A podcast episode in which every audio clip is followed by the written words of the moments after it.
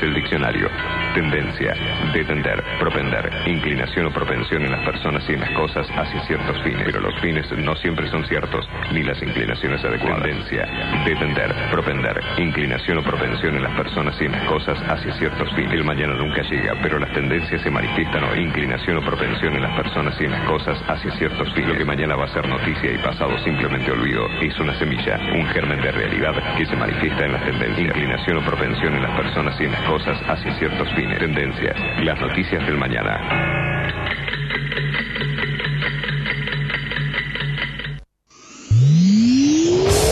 Para los que son manija. que les gusta tener El auto impecable. Este programa les recomienda Doctor Pulidora. ¿Querés vender tu auto y querés que se vea como nuevo? Doctor Pulidora. Esta gente sabe lo que hace. Doctor Pulidora.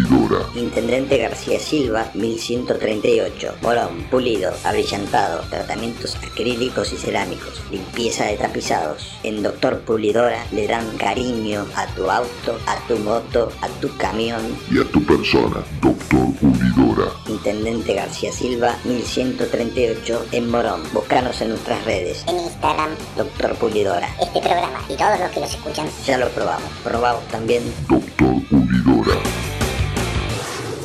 Capacitate de forma fácil y gratuita. Accede al Instituto Legislativo de Capacitación Permanente en legislatura.gov.ar. Legislatura porteña. Nos une la ciudad. La Universidad Nacional de La Matanza hace más de 30 años que está comprometida con la educación pública y gratuita. Más de 65.000 estudiantes, líder en el ranking de eficiencia educativa de Argentina. 70 carreras de grado, posgrado y pregrado. 18 disciplinas deportivas. 20.000 graduados y graduadas. Un cine teatro auditorio abierto a toda la comunidad con espectáculos para toda la familia. Galardonada con el Premio CONEX como institución educativa más destacada de la década. La Universidad Nacional de La Matanza es tu universidad.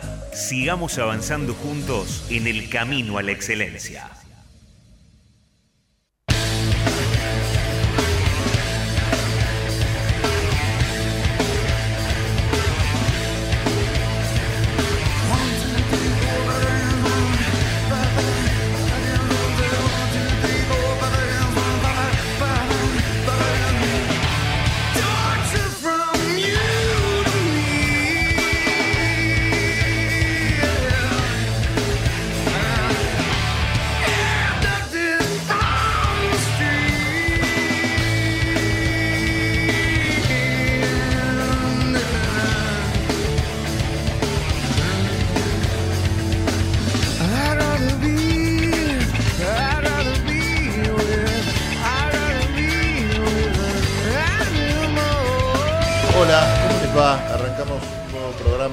Tendencias. La verdad que con Matías Rodríguez recién llegamos acá a la radio, así que no sé muy bien qué es lo que vamos a hacer, qué es lo que No vamos a hablar. sabemos.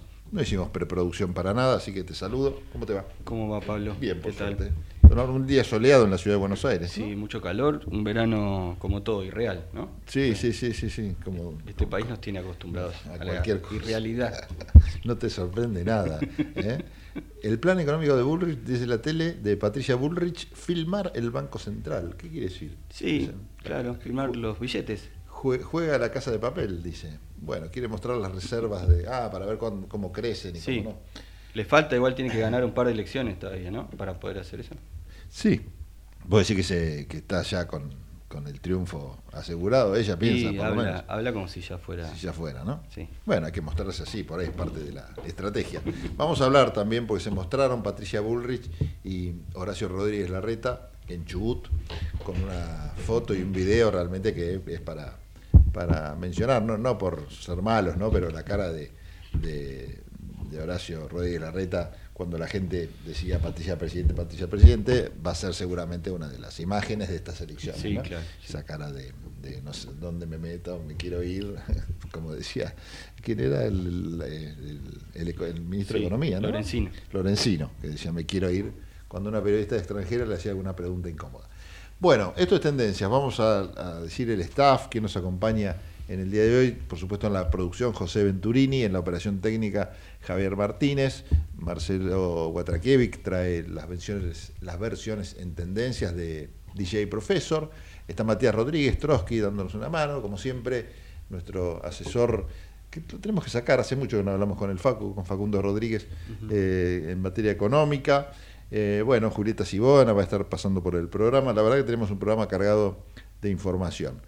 Mientras nosotros con Matías nos organizamos y vemos qué es lo que vamos a hacer en el programa, te invito, Trotsky, a escuchar algo de música. Bueno. Y después anda pensando un tanguito que le vamos a pedir a, a Javier también. Ya lo estamos pensando. eh, para que nos pase acá en Tendencias. Un poco de música y enseguida ya volvemos. Tendencias. Conté de testamento, conté de tenaz, conté de totalitario, conté de trampa, conté de tranquilidad, conté de tapujo, conté de títere, conté de taquilla, conté de tesón, conté de tumba, conté de tosudo, conté de transmitir, conté de trampa, conté de trascendente, conté de tedio, conté de tempestad. Eh, conté de tilo. Sí, sí.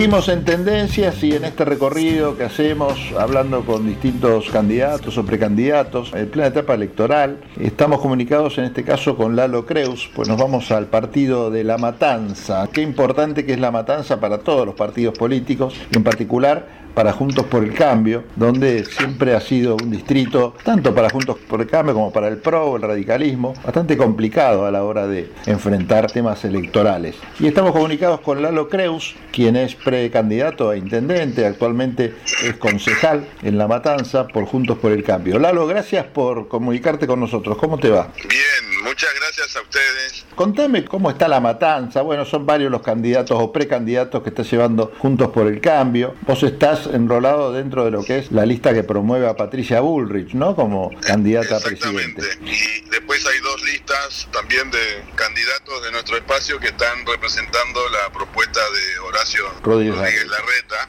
Y bueno, es interesante. Y la matanza en, en ese aspecto está como empezando a agarrar un poquito de temperatura. La verdad es que la gente está muy, muy apática, muy preocupada de emergencias de todo tipo, como las que se ven por todo el país, pero en Matanza además tenemos unos dramones, unos dramas gigantes que, que tienen a la gente, en la, casi te diría que en la, en, la supervivencia, ¿no? en la defensa de, de la vida. Sí. Así que en ese contexto hacer campaña, siempre y cuando hables de los problemas de la gente, se facilita.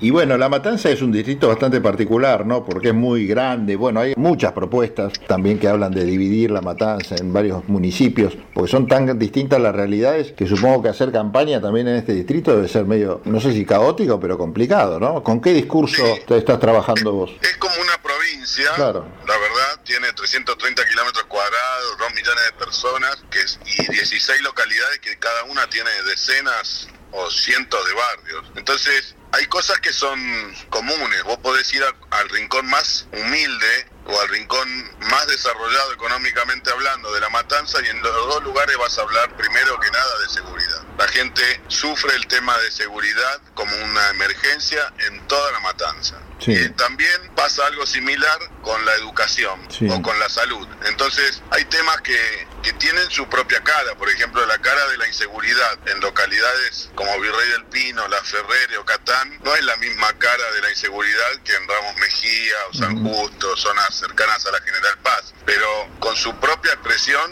el delito lastima a la gente por igual en todos lados. Entonces, cuando uno entiende esas realidades porque las vive, puede hablarlas con la gente de igual a igual y si es capaz, además de denunciar el problema, de proponer soluciones, empieza uno a, a recibir en este momento el respaldo de la gente. A nosotros nos está yendo bien en esa conversación con la gente. Yo todos los días hago en tres barrios, en tres zonas distintas, camino 20 cuadras, casa por casa, golpeando la mano, tocando el timbre y, y hablando con quien sale a atenderme.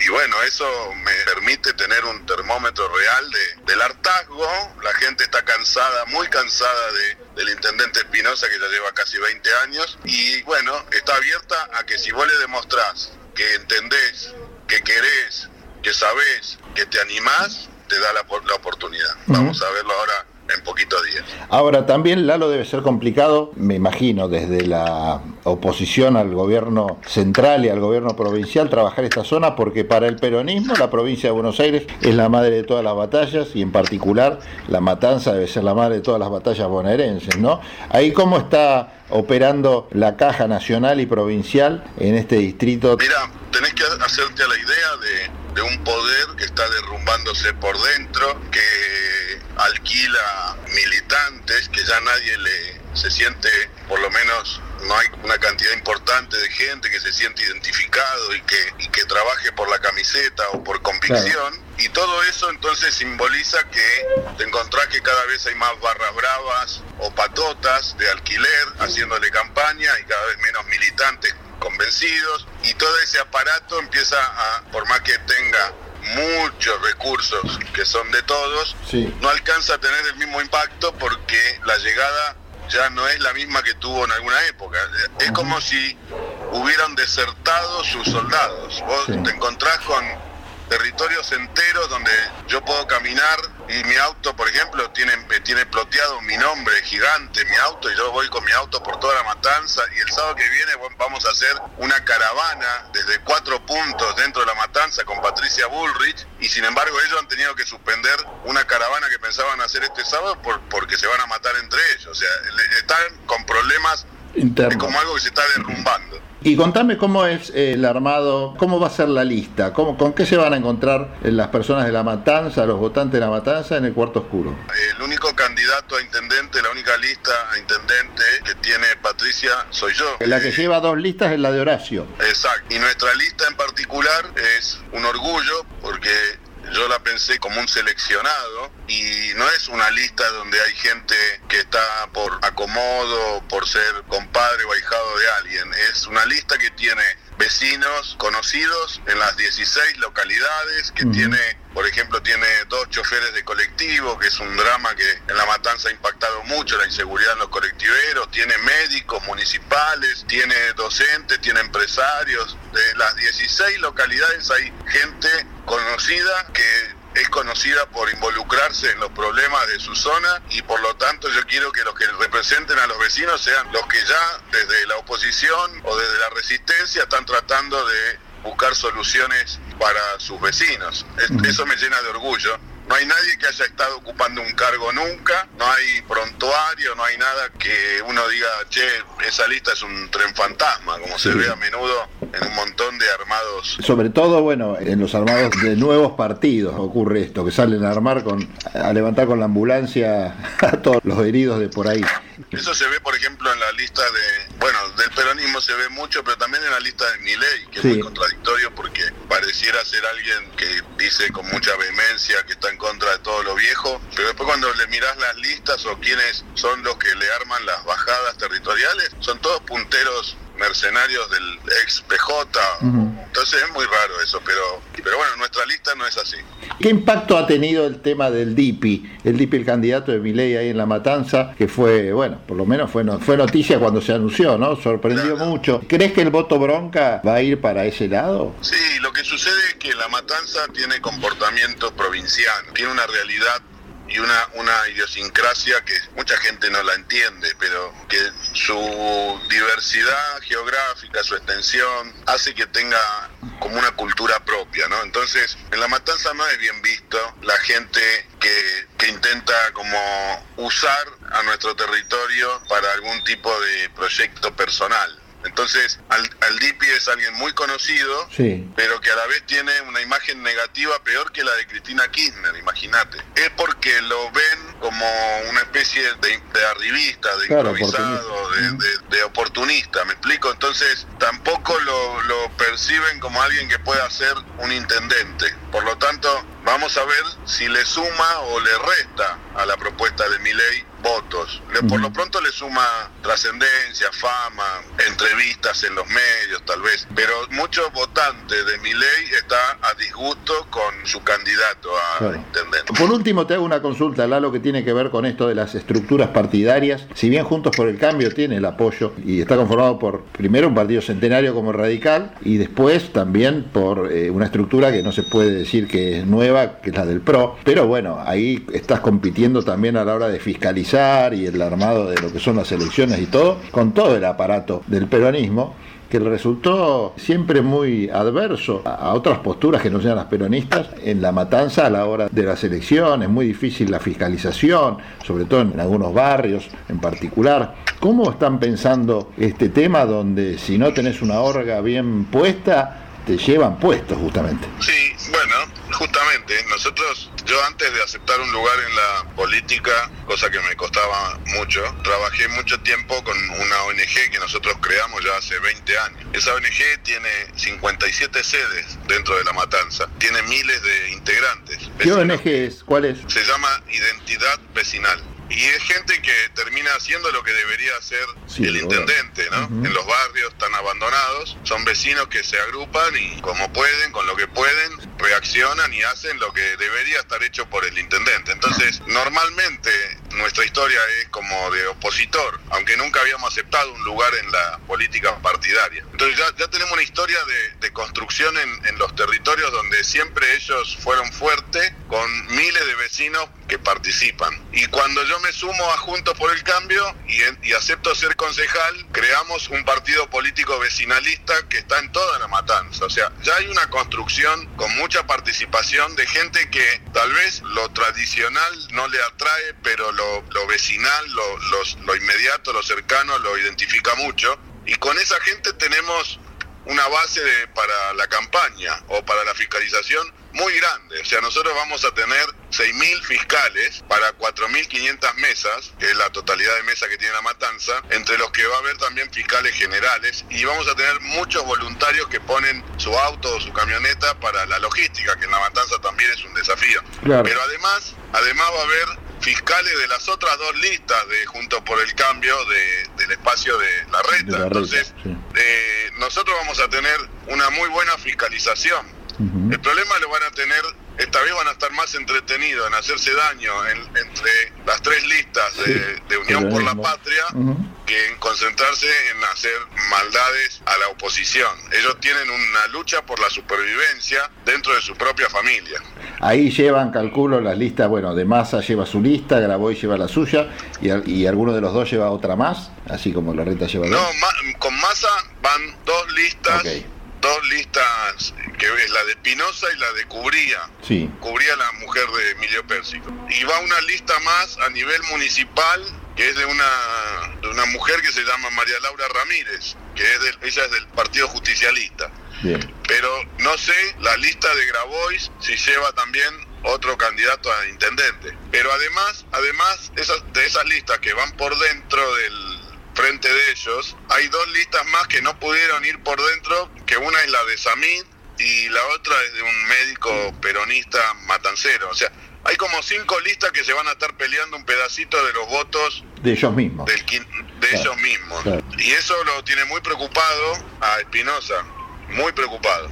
Entonces, la lucha por la supervivencia en la que están ellos los va a distraer de, de, de- no es que nos vamos con esto a confiar, pero lo va, los va a distraer un poco de, de su foco, su energía en nosotros. en atacarlos a ustedes. Bueno, por último te pregunto que tiene que ver con estos últimos días, sobre todo en las vísperas de las elecciones, eh, nos cuentan que siempre se nota cuando están por llegar las elecciones porque hay, bueno, lo hemos visto en San Juan, por ejemplo, recientemente que había entrega de heladeras, bolsones de comida, en los barrios más humildes, como que empieza una actividad así eh, típica de campaña la vieja usanza, que quería saber en La Matanza si vos lo estás notando esto, que están bajando recursos. No, y hasta te diría al contrario. Da la sensación de que Espinosa, que está ofendido, está enojado, se siente traicionado, estaría como saboteando la campaña.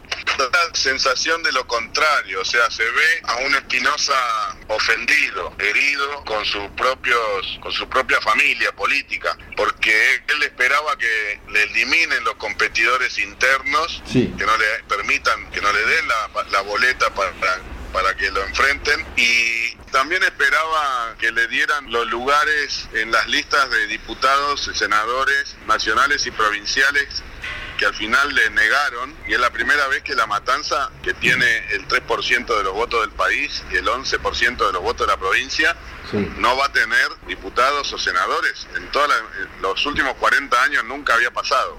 Entonces hay una, un descontento, hay como una especie de huelga de brazos caídos de Espinosa Ah, mira. y eso se nota.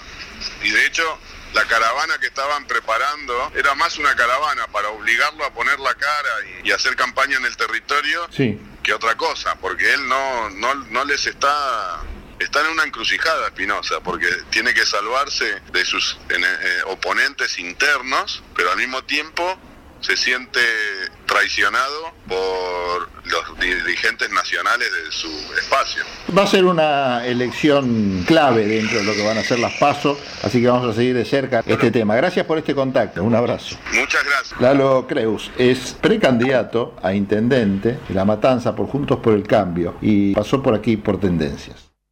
Estamos escuchando Tendencias con la conducción de Pablo Galeano. ¿Estás por viajar? No importa dónde vayas. Disfruta desde que llegas al aeropuerto. Aeropuertos Argentina 2000 te espera con distintas opciones para darte un gustito. Wi-Fi libre y gratuito, opciones de estacionamiento y mucho más. Aeropuertos Argentina 2000.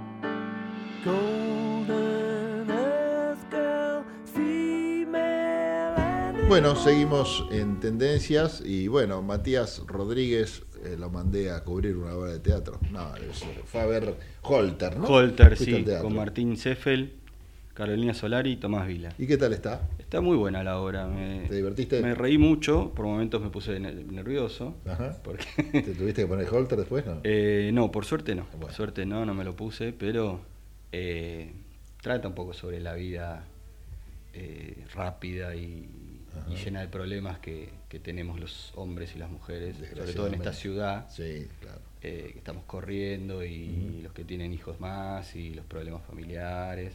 Todo tomado con mucho humor. Con mucho humor, sí. Sí, bueno, aparte un gran actor, ¿no? Sí. Carolina también. Bueno, y un, y un buen, buen director también con, con amplia trayectoria. Sí. Y sigue, va a seguir Holter eh, dando vueltas en las carteleras. Así que bueno, el que esté interesado se puede meter en internet se y encontrar sumar. la información. También en Sí. Instagram eh, pueden seguir las cuentas de, de Caro Solario. Sí, de Tomás Vila. o, o Tomás Vila. Así que bueno, ahí está toda la información de Holter, esta obra de teatro que fue a ver nuestro Trotsky, la pasó bien, Sí. así que es un, es un Me parámetro. reí muchísimo, así que la risa es... Garpa. Garpa. Sí, sí, tal cual, hace bien reírse. Bueno, no sé si te querés este, poner serio, pues ya tampoco... eh, No, eso, eso es una tarea para mí muy complicada. ¿Ponerte serio? Sí. Pero bueno, voy a intentar. Hace un esfuerzo. Lo voy a intentar. Vamos a hablar un poquito de elecciones.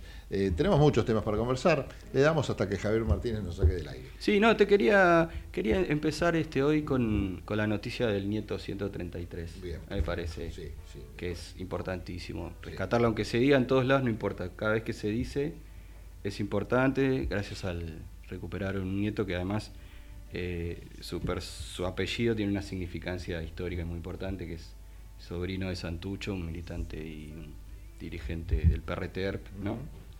Eh, y bueno, gracias a la- al trabajo de las abuelas este, y de los organismos de derechos humanos, y yo siempre rescato y trato de nombrarlo cada vez que puedo, el Banco Genético, que creó el gobierno de Raúl Alfonsín, que Sí. posibilita que estos estudios se hagan rapidísimo y, y- y que, y que sirva, que, que se haya hecho en ese momento significó tener un banco muy importante, Sí, sí. porque la- las personas se van muriendo, se van poniendo grandes y es difícil encontrar las cosas, así que siempre hay que rescatar ese, ese banco de datos. Y está- está- estaría bueno, ¿no? Lo que pasa es que no se hace. Así como vos rescatás el hecho de que se haya encontrado hoy a ese nieto, ese nieto haya sabido su identidad. Trabajo también fruto de, lo- de la tarea de las abuelas y de las madres y distintos organismos de derechos humanos eh, que, que logran que esa tarea llegue a buen, a buen puerto. Vos hablas del antecedente este del gobierno de Alfonsín. ¿Sabés lo que sigue haciéndome ruido a mí cuando cada vez que aparece un nieto?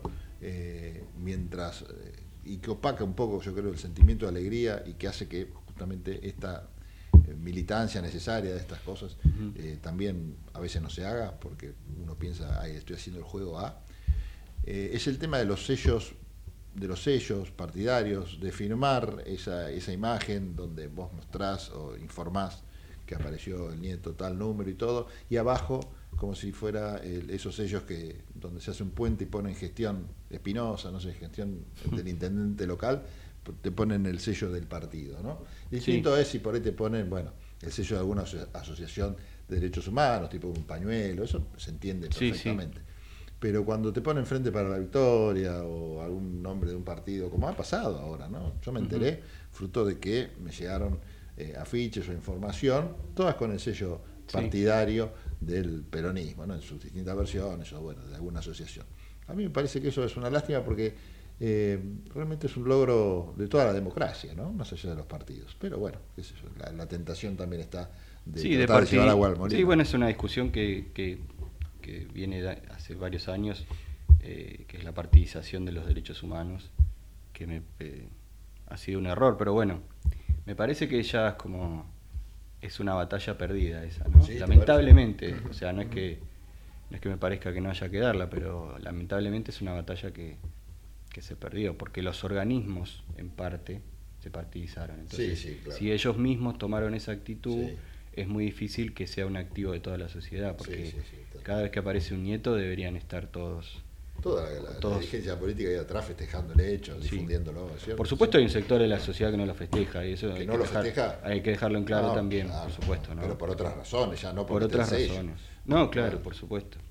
Pero bueno, el radicalismo está re- retrocedido mucho en eso también, ¿no? Porque eh, el, el banco de datos es un es un activo que si bien es de toda la sociedad argentina, fue hecha en un gobierno radical y debería ser reivindicado porque posibilita esto entre otras cosas, Totalmente, digamos. totalmente, ¿Sí? sí. Entonces, pero bueno, es una cuestión eh, no partidaria, pero sí ideológica, me parece. sí, sí. No, rescatemos esto, ¿no? Bueno, primero la noticia que es muy buena, es muy importante que sigan pasando estas cosas, la verdad que impactan, uno quizás le quita ya la, la relevancia que tiene, pero esto es un hecho de trascendencia eh, muy importante. Y, y el otro tema es lo que decís vos, ¿no? Eh, me parece tan interesante rescatar que esto es fruto de una política de Estado, cuando faltan tantas políticas de Estado, porque esto del banco, después eh, la tarea de los organismos de derechos humanos, que es cierto, perdieron su, en, muchos casos su, esa impronta que tenían durante los 80 y se transformaron en, muchas, muchos, en muchos casos en algo que decir que viene de boca de Mauricio Macri, si no lo repetiría este, más seguido, ¿no? Para muchos esas organizaciones y el tema de derechos humanos se terminó volviendo un curro, Mm. pero porque pero no por las causas que no sean nobles de defender y las banderas nobles para levantar, sino por lo que han hecho, ¿no? Eh, en fin, abogados atrás de, de estas organizaciones que nada tenían que ver con lo que eran las organizaciones mismas en los 80, ¿no? Pero más allá de todo eso, digo, esto de rescatar las distintas políticas de Estado que hace que hoy vos tengas este tipo de resultados. Por ahí, cuando Alfonsín hizo ese banco, no pensó que iba a aparecer después de cuántos años, de cuántas décadas, no, iban no. a seguir apareciendo gracias a ese laburo eh, nietos, ¿no? No, y por supuesto, y, y siempre conversamos que la política de derechos humanos es una de las pocas políticas de Estado que tiene Argentina, que con sus idas y vueltas se, ahí, se, Sí. se mantuvo, eh, y es importantísimo, porque además, imagínate que eh, las personas que aparecen, los nietos recuperados, ya van por los cuarenta y pico, 50 años, digamos. Entonces, cuanto más rápido se pueda eh, avanzar en, en cons- en encontrar estos nietos recuperados, mejor porque el tiempo también pasa Claro. y, y los encubrimientos y los silencios que hay alrededor de, de chicos apropiados es muy fuerte todavía, aunque nos parezca que no. Claro. Eh, los militares no hablan, este, las familias no hablan y es muy difícil también encontrarlos, y son Claro. muchos. Sí, sí, sí. Porque aparte, bueno, quienes son los padres adoptivos o, o- o los expropiadores, llamarlos como quieras, eh, se van muriendo también, ¿no? Todos los testigos esos, eh, cuando el nieto era una criatura, eh, se van muriendo y bueno, y te quedas sin eso, sin testigos, sin un montón de testimonios, en fin. Mira, ahora tenemos que hacer una tanda, así que Javier Martínez dispone del, del aire, si te parece, vamos a una tanda de y media y volvemos un ratito ya para hablar un poco de elecciones y temas que nos ponen ya muy, muy serios, con- acá con Matías Rodríguez.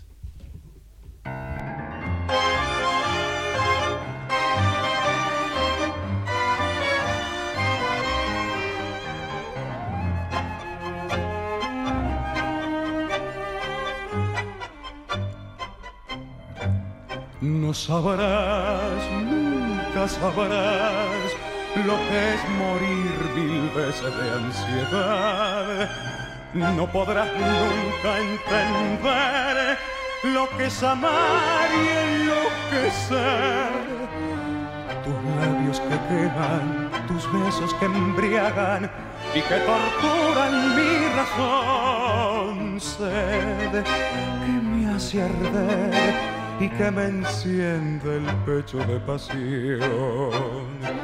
Estás clavada en mí, te siento en el latir, abrazador de mis sienes. Cuando estás y te amo mucho más, cuando estás lejos de mí. Así te quiero, dulce vida de mi vida, así te siento solo mía, siempre mía. Tengo miedo de perderte, de pensar que no he de verte. Porque esa duda brutal, ¿por qué me habré de sangrar? Si en cada beso te siento desmayar, sin embargo me atormento, porque en la sangre te llevo. Ecomedios.com AM1220. Estamos con vos. Estamos en vos. Entre ríos en invierno. Elegí termas, elegí disfrutar, elegí naturaleza. Tiempo para compartir con vos y tu familia. Elegí Entre Ríos. Hace bien. Gobierno de Entre Ríos. American and Merit Hoteles. Primera cadena hotelera argentina. 3, 4 y 5 estrellas. Más de 20 destinos de Argentina y el Cono Sur. Aprovecha el código promocional Puro Branding con el 10% de descuento para los hoteles American Córdoba Park, American Executive Córdoba, American Buenos Aires Park, Merit San Telmo y American Executive Mendoza Hotel hasta fin de año. No válido para fines de semana largos. American and Merit Hoteles. Soy Juan Carlos Neves, veterano de Malvinas que del Senado trabajará para construir un país como Dios manda. Espacio asignado por la Dirección Nacional Electoral. Juan Carlos Neves, precandidato a senador nacional por la provincia de Buenos Aires, Alianza de la Unión Celeste, lista 506, línea celeste. Espacio cedido por la Dirección Nacional Electoral. Masa es inflación. Jesús es pueblo. Jesús presidente. Mauro López, diputado nacional Buenos Aires. Lista 41. Azul y rojo. Libres del Sur. Espacio gratuito asignado por la Dirección Nacional Electoral. En las PASO necesitamos tu voto. Pablo Bush, gobernador provincia de Buenos Aires, lista 322, política obrera. La vida es el primer derecho humano. No al aborto. Votá por las dos vidas. Claudio Benchaluti, diputado provincial, Partido Celeste, lista 320, provincia de Buenos Aires. Espacio cedido por la Dirección Nacional Electoral. Guillermo Moreno, Leonardo Fabre, presidente y vicepresidente de la Nación. Lista 137, principios y valores. Informate en ecomedios.com. Seguinos en TikTok, arroba ecomedios 1220. Estamos escuchando Tendencias con la conducción de Pablo Galeano. ¿Sabías que SEAMSE produce electricidad a partir de los residuos? En SEAMSE utilizamos tecnología de última generación para disminuir la contaminación ambiental y el calentamiento global. SEAMSE, Ingeniería Ambiental. Para los que son manija. Que les gusta tener el auto impecable. Este programa les recomienda Doctor Pulidora. ¿Querés vender tu auto y querés que se vea como nuevo? Doctor Pulidora. Esta gente sabe lo que hace. Doctor Pulidora. Intendente García Silva, 1138. Morón, pulido, abrillantado, tratamientos acrílicos y cerámicos, limpieza de tapizados. En Doctor Pulidora le dan cariño a tu auto, a tu moto, a tu camión. Y a tu persona, Doctor Pulidora. Intendente García Silva, 1138 en Morón. Búscanos en nuestras redes. En Instagram, Doctor Pulidora. este programa y todos los que los escuchan. Ya lo probamos. Probamos también. Doctor Pulidora.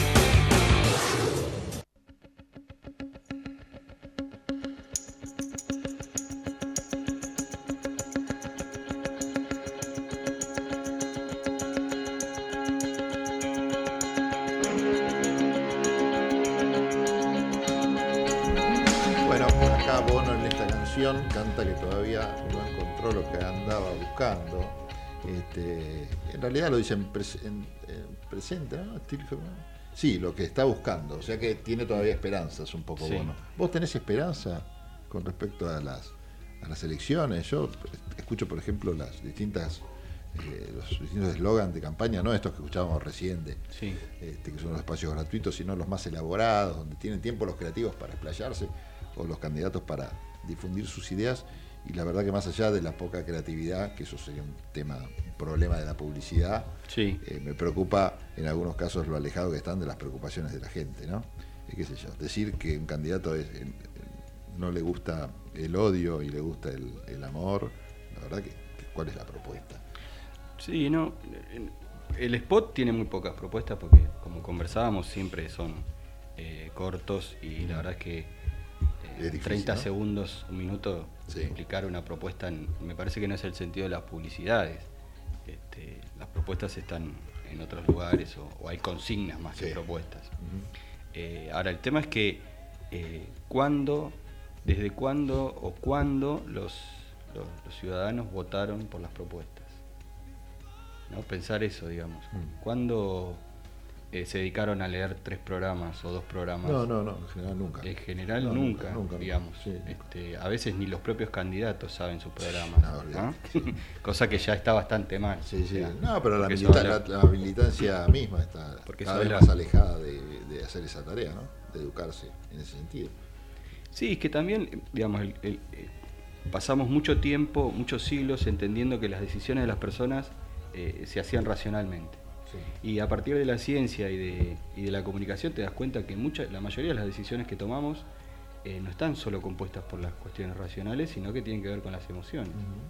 Eh, y el voto, la elección electoral es una de esas. Tiene un componente sen- sentimental que después se puede racionalizar, pero por lo general tiene que ver con si el candidato te cae más o menos bien, eh, si le crees lo que dice, y todo eso se transmite a través de las emociones. Sí, y yo creo que, pero esto es- no, lo tengo estudiado, pero me parece que cuanto menos eh, candidatos tenés que realmente presenten, tengan propuestas, eh, que realmente inviten a esto, al, al diálogo, Mm. a, a- a establecer algún tipo de, de acuerdo sobre distintos temas, eh, más se agudiza eso, ¿no? Más se agudiza la parte sentimental que la parte racional. Cuantos menos candidatos te, despie- te despiertan atracción, como quizás le pasa a muchos ahora, ¿no? Vos preguntás, esto es, insisto, no científico, pero lo podés experimentar a cada rato. Cuando preguntás a quién vas a votar, en general te dicen, ah, no sé, son todos iguales, no me gusta nadie. Por más que sean militantes, por más que estén preparados y por más que no les guste esta cosa de, eh, son que se vayan todos. Pero te dicen con pena eh, que no tienen, que no les gusta a nadie. Y creo que ahí es donde entonces empieza a jugar otro factor. El factor este sentimental, bueno, tal me cae bien, total. No me gusta a nadie, bueno, veo Sí, que sí. me cae menos mal. Eh, Quizás por eso mismo están apelando entonces, ahí, ahí, ahí podemos encontrar una respuesta a lo que decía yo al principio, apelando a otra cosa, porque como ninguna propuesta enamora, bueno, enamorémonos por el lado de que somos más buenos, menos locos, menos violentos, o al Ujú. revés, más locos, más violentos, más malos. Por ahí esto es lo que termina definiendo el voto. Sí, en- No lo- el es que en realidad es- en su mayoría es así. Eh, Y ya los candidatos mismos van por eso, directamente. Directamente, claro. Algunos hacen algunas propuestas y tienen una... un- un- sabemos más o menos lo que piensan, pero a la hora de captar el voto, la intencionalidad es, eh, es totalmente sentimental y, afectiva, eh, incluso desde, el- desde la empatía, pero también desde el rechazo y desde la violencia y el odio y el resentimiento, Sí, digamos, sí, sí, desde los dos lugares se Pero busca el siempre el voto. sentimiento. Pero siempre, eh, nunca es racional. Eh, hay un dato interesante que hoy escuché, leí, que, digamos, vos no sé si te acordás que Twitter tenía, eh, para poner que te gustaba Twitter, primero tenía una estrella, Sí. después tuvo un corazón. Ah, ah, no, no me acordaba de eso. Bueno, eso dice mucho, es un detalle, pero dice mucho de la comunicación y de que lo que te gusta ya no lo calificás, porque las estrellas están siempre Sí, asociadas estrellas, claro. a los restaurantes, a los Sí, hoteles. sí. En cambio, lo que te gusta, lo que te agrada, lo que elegís, está simbolizado con un corazón. O sea, es, Ponés- es- le ponés es el para corazón. pensar, claro. Y, y en eso se transformó la comunicación política también. ¿no? Elegimos porque, bueno, porque me abrazó, porque me sonrió, porque fue empático en una publicidad con alguien, porque dijo algo de su vida personal que me caía bien, porque es de mi cuadro de fútbol, etcétera, etcétera, etcétera. Vos decís que en otra época, cuando había quizás otro tipo de candidatos, eh, e- era un poco más equilibrado, por lo menos este factor sentimental con un factor racional, o siempre lo sentimental primó sobre lo racional. Eh, eh, siempre primó. Al, a ver, eh, ideológicamente la, la gente siente representaciones, pero a la hora de elegir o a la hora de identificarse, eh, el peronismo tiene mucho de eso, eh, la cuestión afectiva eh, tiene un papel importantísimo, que se nota igual que decayó mucho con, con estos 40 años, en donde la democracia y las identidades no están tan claras como estaban antes. ¿no? El peronismo tenía eso de, eh, eh, cuando yo era chiquito, mi Evita me regaló la bici, o le dio la casa a mis viejos, y eso era una identificación que independientemente del candidato que tuviera el peronismo, era tan fuerte que te llevaba a que a los compañeros no les importaba, digamos, Quién eh, fuera. quién fuera, sino porque tenían una identidad tan fuerte que representaba algo que es sentimental. Sí. Después se racionaliza y, y se piensa en la política, en las decisiones de gobierno, en los programas, pero primero es sentimental.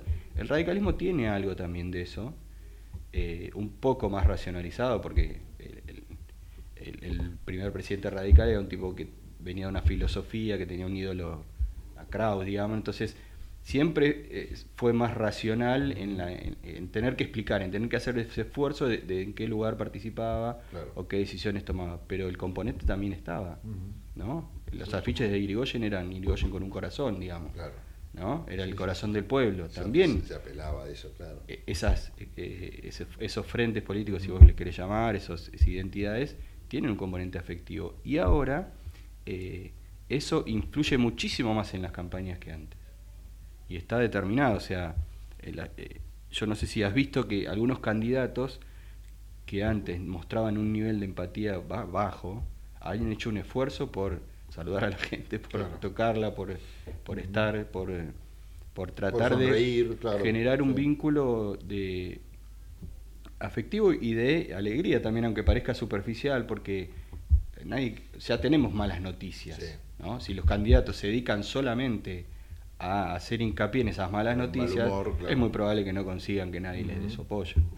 Eh, por supuesto que no hacemos una apología de, los, de lo superficial No, y de las emociones, pero es lo que sucede a la hora de elegir. Entonces, ese equilibrio entre eh, las identidades, eh, el programa y lo sentimental está haciendo que las campañas sean dirigidas hacia otro lugar que no es lo puramente eh, de propuestas y racionales. Ahora, yo entiendo también que en otras épocas, cuando vos tenías líderes que tenían contenido y partidos políticos también, con contenido, con ideología, con, con valores que claramente podías identificar, te gustaran o no, esa dosis de trabajo que se orientaba a despertar excitación en el lugar del cerebro donde los sentimientos radican, era importante, pero también si rascabas un poquito encontrabas algo más. Hoy lo que me parece, y que se notó quizás el otro día en el escenario de Chubut, por ahí para algunos eh, fue una so- solamente esa cara de, de la reta de, de mal humor y nada más, pero me parece que en el fondo, cuando te apartás de ese guion, ¿no? Que tiene que ver con el efectismo y con, y con lo que te indica el manual de marketing político, te das cuenta que abajo no hay nada por ahí fue una sensación también, ¿no? En todo caso estamos hablando también de sentimientos, pero me di cuenta que, eh, que, era, que era el candidato al cual le habían sacado el guion y tenía que improvisar y la clase de improvisación de teatro se la había llevado a marzo y se había quedado sin guion y, y- y su cara era eso, ¿no? Era la cara de alguien que no tenía nada salvo eh, el, el marketing político.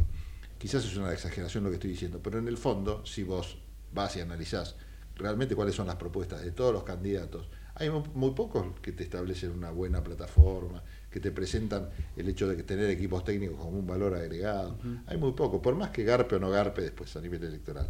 Está bien, hay que hacer la campaña que vos decís o que vos estás describiendo, la que aporta los sentimientos. Pero me parece que en el caso de estos candidatos en general, más allá de eso no hay nada.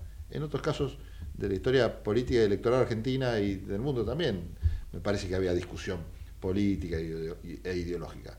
Hoy me parece que eso está bastante flojo. Te das cuenta cómo se contradicen, cómo meten la pata en- en- trayendo a cuento este, por ahí soluciones que, que disparatadas a problemas cotidianos, que te da hasta la sensación como que en la Argentina no hay nada que hacer, porque eso también es lo que el votante siente. Bueno, estamos en una situación que ya no queda nada para hacer. Este, vos le preguntás a la gente a quién votaría, sí, si nadie te dice que puede solucionar esto. Bueno, es- eso es falta de dirigencia. Yo creo que el dirigente político, entre otras cosas, no solo tiene que ser un, un buen buscador de votos o un buen representante de un argumento que te dé una agencia de publicidad, sino que tenés que tener eso, la capacidad de crear este, soluciones, eh, ideas, qué sé yo, de tener proyectos, aunque suenen este, medio imposibles de realizar en una situación tan compleja como esto, pero siempre los estadistas están para eso. Vos querés votar a alguien que te diga, bueno, la salida está por acá. Hoy, hoy nadie te dice la salida está por acá y, da- y uno se queda con la sensación de que no hay salida. Porque todos te dicen, y bueno, es lo mismo, Sí, si sí. total nadie va a poder hacer tal cosa. Y además de eso no empatizan. Además. Porque, porque si hubiera empatía con, con, esa, con ese problema, por lo menos estaría el, el nivel emocional. Claro, ahí, ¿no? ahí se Lo que antes llamábamos carisma. O sea, Alfonsín y Menem en sus dos versiones ideológicas eh, tenían carisma, pero además habían recorrido la Argentina tres o cuatro veces. Sí. Y habían estado en contacto con la gente que quería que los votara. Y había visto sus problemas y había tenido eso cuando la- los medios de comunicación no son como ahora. Sí.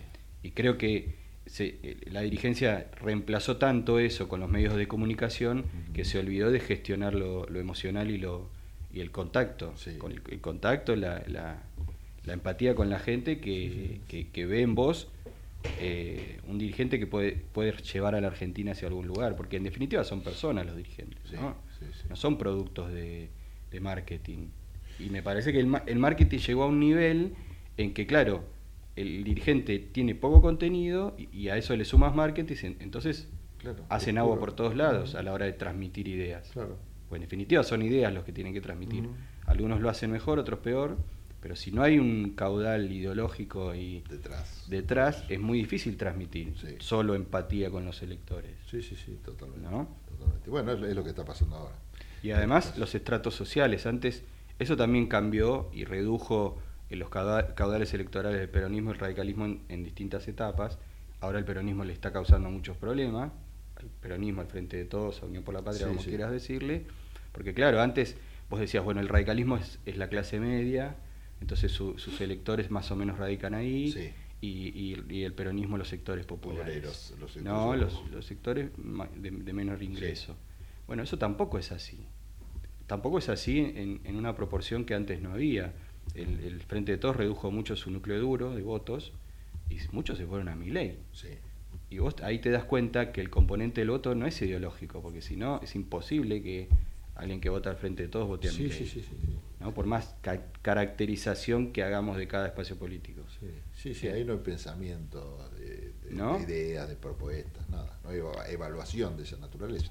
Y ahí sí hay un componente fuerte emocional. Y ahí sí se explica Puramente emocionalmente. Sí. Porque, a ver, las propuestas de mi ley, ¿cuáles son? No sabemos. Algunas son disparatadas, pero hay propuestas. Ahora, no creo que los votantes de mi ley lo voten por alguna de las propuestas, más que por la contención eh, de, de- de su personaje, porque Sí, también sí, es la construcción de un personaje, que representa eh, violencia, que representa hartazgo, que representa cansancio, ¿no? Entonces la gente se identifica emocionalmente con eso y después no te sabe responder muy bien por qué, lo vota. Este, entonces también las identidades han cambiado a partir de, de lo emotivo.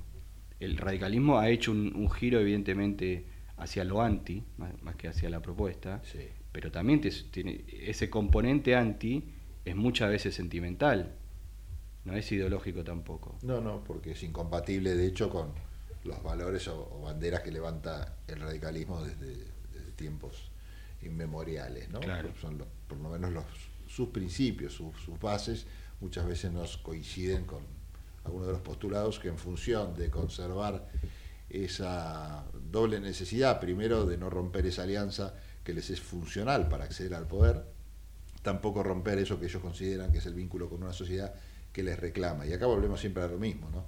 ¿Quién, ¿Qué tiene que hacer un partido político o un dirigente político? Escuchar los reclamos de la sociedad y uno tiende a decir que sí.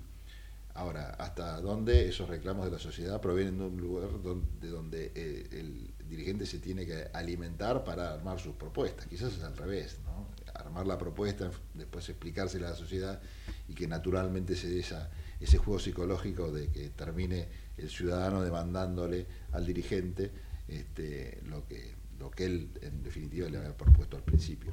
Es difícil, claro, es toda una construcción aparte y en un marco donde la dirigencia no ayuda. No estamos despotricando, me parece, del marketing político. Estamos No, no, no, al, nos da con- lástima- al contrario, es, una, es una herramienta último, más, pero no debe determinar el que dice un dirigente político. Y hoy, en esta campaña 2023, es determinante. Es lo único que hay. Sí. Es lo único que hay. Así que no esperen otras cosas, quedan dos semanas. Sí, quedan 13 días. Sí, así que no esperen que, que cambie No. demasiado la situación. En un ratito analizamos, si querés, o comentamos algunas cositas de, de Chubut. Eh, tenemos cinco minutos antes de ir a la tanda. Yo te diría eh, que podríamos pasar la notita que le hicimos a Carlos del Frade, Javier. Eh, hacemos un separador y conversamos con él. Dale. Estamos escuchando Tendencias con la conducción de Pablo Galeano. Bueno, seguimos en tendencias, estamos comunicados con Carlos del Frade, quien es diputado de la provincia de Santa Fe. Bueno, quiero hablar de algo que me recordó una nota que salió en página 12 el día de ayer, el lunes, sobre un nuevo aniversario de esa reculada que hizo el gobierno nacional con respecto a Vicentín. La nota es una nota de opinión, está firmada por Carlos del Frade, a quien tenemos en línea telefónica. Carlos Pablo Galeano te saluda, ¿cómo te va? Un gustazo, ¿cómo andan ustedes? Muy bien, bueno, gracias por atendernos. En esa nota vos hacías referencia a que hace tres años el gobierno nacional decidió dar marcha atrás con toda esa avanzada que se había hecho, había generado alguna esperanza con respecto al grupo Vicentín. Me parece interesante recordar esos tres años, ese aniversario, pero también me parece interesante que hagamos un poquito de historia de cómo se llega a ese momento desgraciado, ¿no? que parecía augurar alguna medida o alguna actitud de un gobierno nacional que no daba la espalda a todo lo que estaba pasando con Vicentina y en Santa Fe. Sí, es fundamental tener en cuenta esto porque a partir de lo que significó el desastre que produjo Vicentín, perdimos el comercio exterior de granos en propiedades multinacionales, ahora cada vez más concentrada porque los viejos socios de Vicentín, que se llamaban Glencore y ahora se llama Viterra, unidos con Bunge, se han apropiado de la mayoría de la exportación de cereales en la Argentina, que es el principal lugar por donde entran divisas al país. Por eso es tan preocupante lo de Vicentín. Pero tres años atrás, cuando se había producido la cesación de pago de Vicentín en diciembre del año 2019, el 8 de junio del año 2020, Alberto Fernández, a través de una conferencia de prensa, informaba de la producción de un decreto de necesidad y urgencia para declarar a Vicentín como una empresa de utilidad pública sujeta a expropiación y que mandaba el proyecto al Congreso de la Nación. 12 días después, el 20 de junio del 2020, se produce la famosa movilización en distintos lugares de la Argentina, fundamentalmente en el norte profundo de Santa Fe, en todos somos Vicentín, y después ocurre el 31 de julio del 2020, tres años atrás, que Alberto Fernández decide retirar el decreto de necesidad y urgencia y a partir de ese momento Vicentín construyó una gran impunidad no solamente en todo lo que tiene que ver con la cuestión del concurso preventivo de acreedores, sino también todo lo que significan las causas penales. Causas penales que demostraron que Vicentín, entre otras cosas, fugó 791 millones de dólares entre agosto del 2019 y enero de 2020 sigue teniendo una deuda de casi 1.600 millones de dólares y ha generado muchísima angustia y certidumbre en los 7.000 trabajadores de las 33 empresas que conforman el consorcio Vicentín, fundamentalmente en el norte de Santa Fe, donde nacieron, en la cuna de Vicentín, en el proyecto presentado por la empresa en la justicia de Reconquista, solamente hablan de que le van a dar trabajo un año y medio y solamente esa cantidad de tiempo. Así que en este marco, aquel retroceso del gobierno nacional no solamente implicó impunidad para los directivos de Vicentín, delincuentes de guante blanco, sino también nada menos que la extranjerización casi total del comercio exterior de grano de la Argentina. Carlos, poner el eje solamente en el gobierno nacional. Me parece injusto porque la dirigencia política en general no se pronunció sobre este hecho, salvo en el momento, pero luego de este retroceso del gobierno nadie más habló del tema Vicentín, ¿no? Ninguna fuerza política. ¿A qué, a qué se debe esto? Lo cierto es que la mayoría de dirigencia política, especialmente de la provincia de Santa Fe, expresaron a Cámara de Diputados y de senadores, socialistas, radicales, cierto sector del peronismo, gente del PRO, los celestes, ninguno fue para adelante en la idea de la necesidad de recuperar Vicentín. Y esto me parece que también forma parte de la complicidad y la resignación del poder político frente a empresas que como estas usan lo mejor de la historia al servicio de algunos pocos directivos y en contra de muchísima gente de los pueblos. Eh, Carlos, vos hablabas de la concentración que se genera, bueno, a partir de este retroceso del gobierno. ¿Qué fue lo que decidió al gobierno nacional avanzar? ¿Qué fue lo más allá del momento de la deuda en particular? ¿Qué evaluación de, de relación de poder crees que animó a Alberto Fernández en su momento a tomar estas medidas? En algún momento lo que prevaleció fue la idea de recuperar Vicentín para el patrimonio público argentino, incluso constituyendo una empresa mixta con capitales estatales y capitales privados, porque evidentemente es una necesidad para el pueblo argentino recuperar soberanía económica sobre el comercio exterior del gran. Pero después eso se retrocedió con esa movilización, incluso el presidente salió a decir que él estaba convencido que le iban a salir a aplaudir y entonces a partir de allí generó este retroceso, que fue el primero de otros dos muy fuertes, como después vinieron lamentablemente un decreto para la reprivatización de lo que significa la vía troncal del río Paraná y después nada menos que el acuerdo con el Fondo Monetario Internacional nacional. Pero lo cierto es que en algún momento se había pensado en una cuestión verdaderamente nacional, que era la recuperación de este consorcio a favor de los trabajadores y del pueblo argentino. Eso lamentablemente se retrocedió por todo esto que configuró en definitiva la utilización, especialmente de los sectores de la política vinculados al PRO y del sector económico, para generar la idea de que el Estado no se tenía que meter y en todo caso tenía que pagar la fiesta privada de estos directivos corruptos de Vicentín. A mí me sirve entender qué fue lo que pasó adentro de la cabeza de Alberto Fernández o adentro de la política. ¿Vos creés que fue genuino toda la movida inicial, lo que motivó a Alberto? que había sectores, había sectores del gobierno que sí, que inicialmente querían recuperar Vicentín y después se vieron en retroceso y, y terminaron resignándose frente al poder económico. Porque queda claro que este fue el primer retroceso del gobierno que había sido elegido con síntomas nacional y popular y terminó siendo antinacional y antipopular. Bueno, estábamos conversando con Carlos del Frade, quien es diputado de la provincia de Santa Fe, pasó por aquí por tendencias a tres años de aquel momento en el que el gobierno nacional decidió cambiar su postura con respecto a la empresa Vicentín. Desde Buenos Aires, transmite LRI 224, AM 1220, Ecomedios.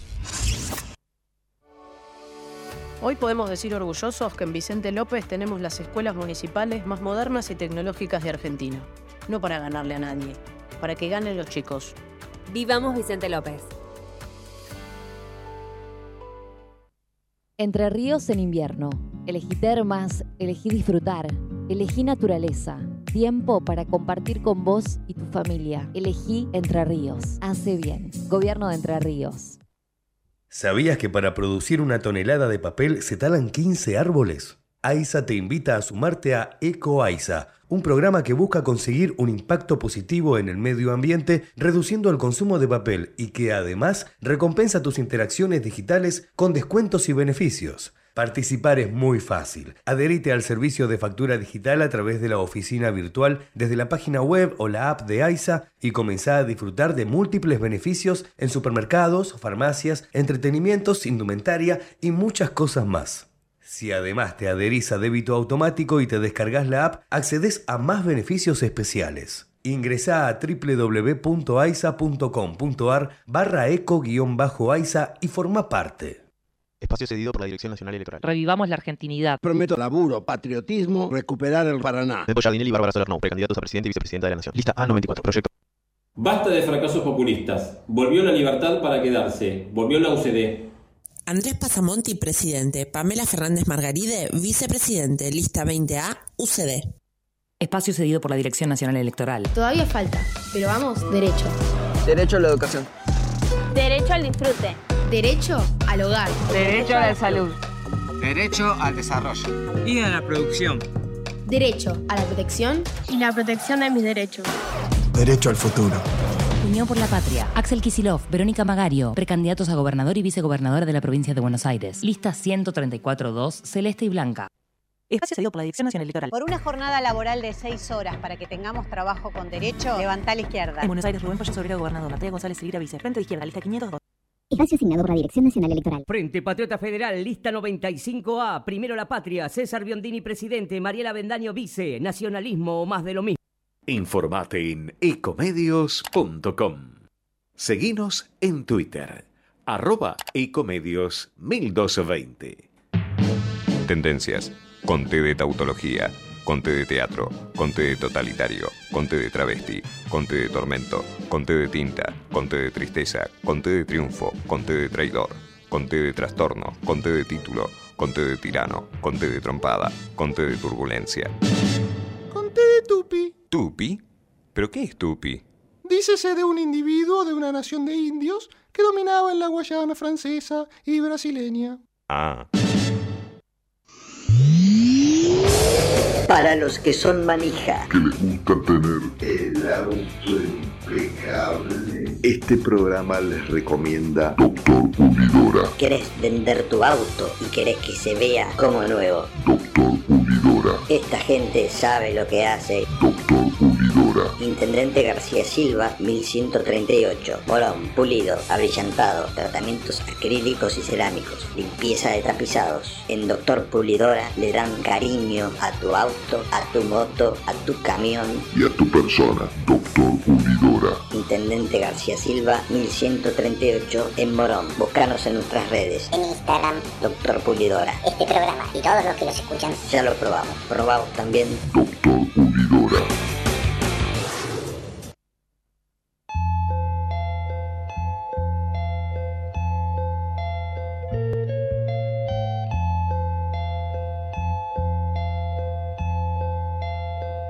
Seguimos en Tendencias y estamos comunicados con María Rosa Dabanino, quien es referente de Republicanos Unidos y también es especialista en temas ambientales. Vamos a hablar de política hoy porque claramente la noticia del día tiene que ver con las elecciones en Chubut y el triunfo de Juntos por el Cambio en esa provincia. Ya habíamos hablado de Chubut cuando fue electo también intendente de Treleu, un representante de esa fuerza, un radical en este caso, y ahora un hombre del PRO que se ha posicionado tan bien que logró ganar Así que bueno, para analizar este tema estamos en contacto con María Rosa. María Rosa, Pablo Galeano te saluda, ¿cómo te va? ¿Qué tal Pablo? ¿Cómo estás? Sorprendida con Chubut porque ha sido un triunfo donde marcó el paso Comodoro Rivadavia, Comodoro Rivadavia, esa ciudad pujante en los años 70 eh, con toda la industria petroquímica atrás, que realmente dio su impronta y nos dejó este candidato con un triunfo que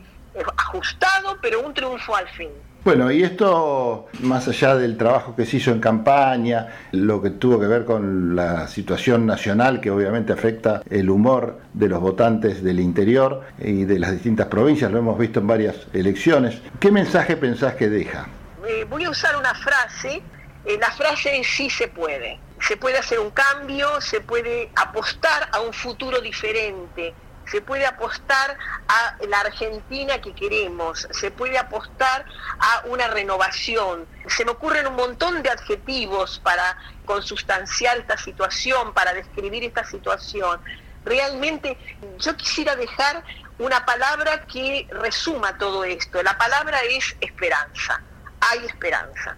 Parte de la campaña del electo gobernador estuvo focalizada en algo que venimos hablando con vos durante mucho tiempo, que tiene que ver con el mar. Chubut ha sido siempre tradicionalmente una provincia que se la relaciona con el petróleo y las riquezas de la tierra, ¿no? En este sentido, las riquezas subterráneas, el petróleo ha sido fuente de trabajo tradicional en Chubut y realmente ha sido una provincia que se ha enriquecido mucho. Después hay, es otro debate ver si usó esas riquezas para el desarrollo, claramente no. Pero bueno, la realidad económica o de la matriz te, te demuestra eso. Sin embargo, el gobernador electo hizo campaña también poniendo los ojos en el mar, en la pesca, en la necesidad de plantear una política de Estado con respecto a todas las riquezas que tiene el mar y que hoy son una deuda pendiente.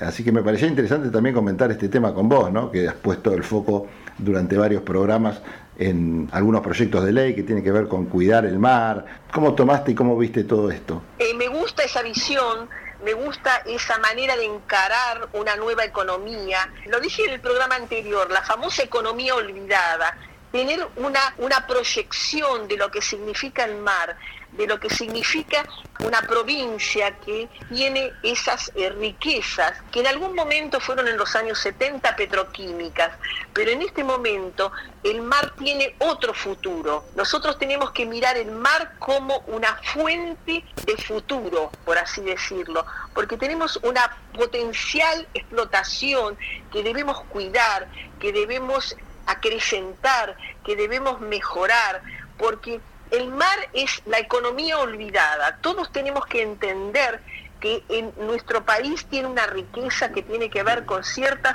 explotaciones que son agropecuarias, un país con una explotación agropecuaria increíble que nació en principios del siglo XX, pero también tenemos una riqueza que apunta a las nuevas explotaciones. Y todas esas nuevas explotaciones tienen que ver con el mar, con esa visión que nosotros tenemos que tener de creer que ese mar nos va a dar y nosotros lo tenemos que cuidar me parece sumamente interesante que hayan aparecido temas novedosos en la agenda de campaña de un candidato. ¿Vos crees que esto va a tener algún impacto en lo que son las campañas nacionales por ahora, en las PASO? Y no me refiero a ningún candidato en especial, sino al revés, a todos. La agenda sigue siendo medio parecida a la de siempre, ¿no? Sin ninguna novedad, sin ninguna propuesta alternativa, o pensando de espaldas a esto, ¿no? A esta otra Argentina que está bajo las aguas y con un potencial enorme. ¿Vos crees que quizás alguno toma nota de esto? Eh, bueno, es mi deseo que el candidato que corresponda o los candidatos que, que correspondan tomen nota de esto. Y yo me comprometo a proseguir este camino, este camino de defensa del ambiente, del medio ambiente, pero por sobre todo la defensa de nuestra riqueza que proviene del mar. Todo eso tiene que ser valorado, tiene que ser escuchado vuelvo a repetir, la naturaleza debe ser una prioridad en la agenda argentina. Te agradezco muchísimo, María Rosa. Te mando un saludo enorme. Bueno, nos reencontramos el próximo martes con algún otro tema y gracias por este análisis. Hasta siempre, Pablo. Chao, hasta luego. Era María Rosa Dabañino, pasó por aquí por Tendencias. Ella es referente de Republicanos Unidos, especialista en temas ambientales y estuvo en contacto con nosotros. Nosotros seguimos Tendencias. con el Conte de testamento, conte de tenaz, conte de totalitario, conte de trampa, conte de tranquilidad, conte de tapujo, conte de títere, conte de taquilla, conte de tesón, conte de tumba, conte de tosudo, conte de transmitir, conte de trampa, conte de trascendente, conte de tedio, conte de tempestad. Eh, conté de tilo. Sí, sí. A partir de este momento nos tomamos un café, un café con noticias, café concepto, con Juan Paulenco. Hola amigos, ¿cómo les va? Un placer, les saluda Juan Andrés Paulenco y los invito a compartir estas noticias.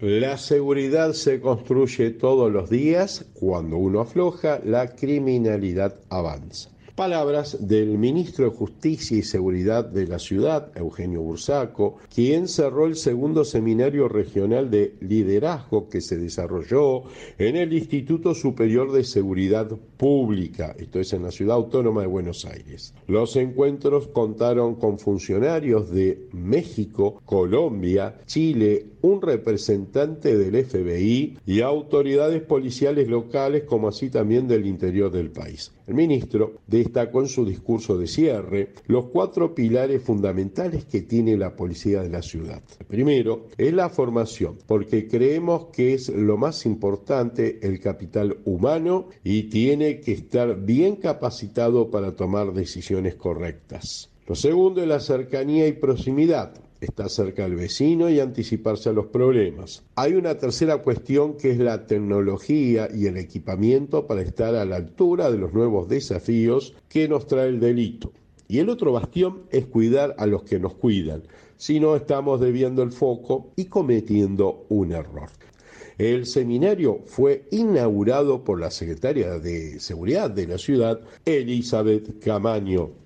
Bajo Viaducto Mitre. Este viaducto estrenó su paseo gastronómico en el tramo denominado Barrio Chino, sumando más de 25 locales para disfrutar de diversos sabores al paso con una extensión de 3 kilómetros y medio desde el cruce de la avenida Dorrego hasta el cruce con la avenida Monroe. Se incorporan al tejido urbano más de 6 hectáreas de superficie de espacios de uso público, ciclovías, corredores aeróbicos y peatonales, áreas de servicio y zonas de integración vecinal. Estas obras también van a continuar en el tramo del hipódromo de Palermo, que va desde Olleros hasta Avenida Dorrego, y se va a convertir en un nuevo paseo de 11.000 metros cuadrados, nuevo espacio público, que también va a incluir propuestas comerciales gastronómicas y de servicio con vistas al hipódromo de la ciudad. Boom turístico. Desde la CAME nos informan que fueron las mejores vacaciones de invierno que no se daba desde 2017. Según la Cámara de la Mediana Empresa, nos dice que la Argentina fue visitada por 5 millones de turistas, dejando un impacto económico en positivo 1.500 millones de dólares. La verdad es una cifra muy buena con respecto a estos 5.500.000 turistas que visitaron el país. Los puntos más visitados fueron Patagonia, como así también el norte con sus montañas y, por qué no, la querida Buenos Aires. Última información, la provincia intimó a las empresas de colectivos, también el Poder este Ejecutivo a través de la resolución 194 del presente año, por el cual el Ministerio de Transporte de la provincia busca acelerar la instalación de cámaras de seguridad en todos los colectivos que circulen, no solo por la ciudad autónoma de Buenos Aires, sino también por la provincia en lo que sería conurbano denominado AMBA. También el ministerio le da a las empresas de transportes 30 días hábiles para justamente poner estos equipos y ya les informaron que eh, no van a pasar la verificación técnica vehicular que todo micro, que todo colectivo tiene que pasar para circular. Buena noticia, así que eh, los empresarios de transporte tienen 30 días para equipar sus unidades con el sistema de monitoreo y cámaras. Amigos, esto ha sido todo por hoy. Un gran saludo, buena semana y nos reencontramos el próximo martes. Esto fue un momento de noticias con Juan Paulenco, Café Concepto. Tendencias, conté de testimonio, conté de templo, conté de tolerar, conté de terminología, conté de terrenal, conté de terrible conté de transgresión, conté de tortura, conté de tormenta, conté de tomar, conté de terror, conté de tiranía, conté de tentación, conté de teoría. Conté con limón para mí, si puede ser. ¿Estás por viajar? No importa dónde vayas. Disfruta desde que llegas al aeropuerto. Aeropuertos Argentina 2000 te espera con distintas opciones para darte un gustito Wi-Fi libre y gratuito, opciones de estacionamiento y mucho más. Aeropuertos Argentina 2000.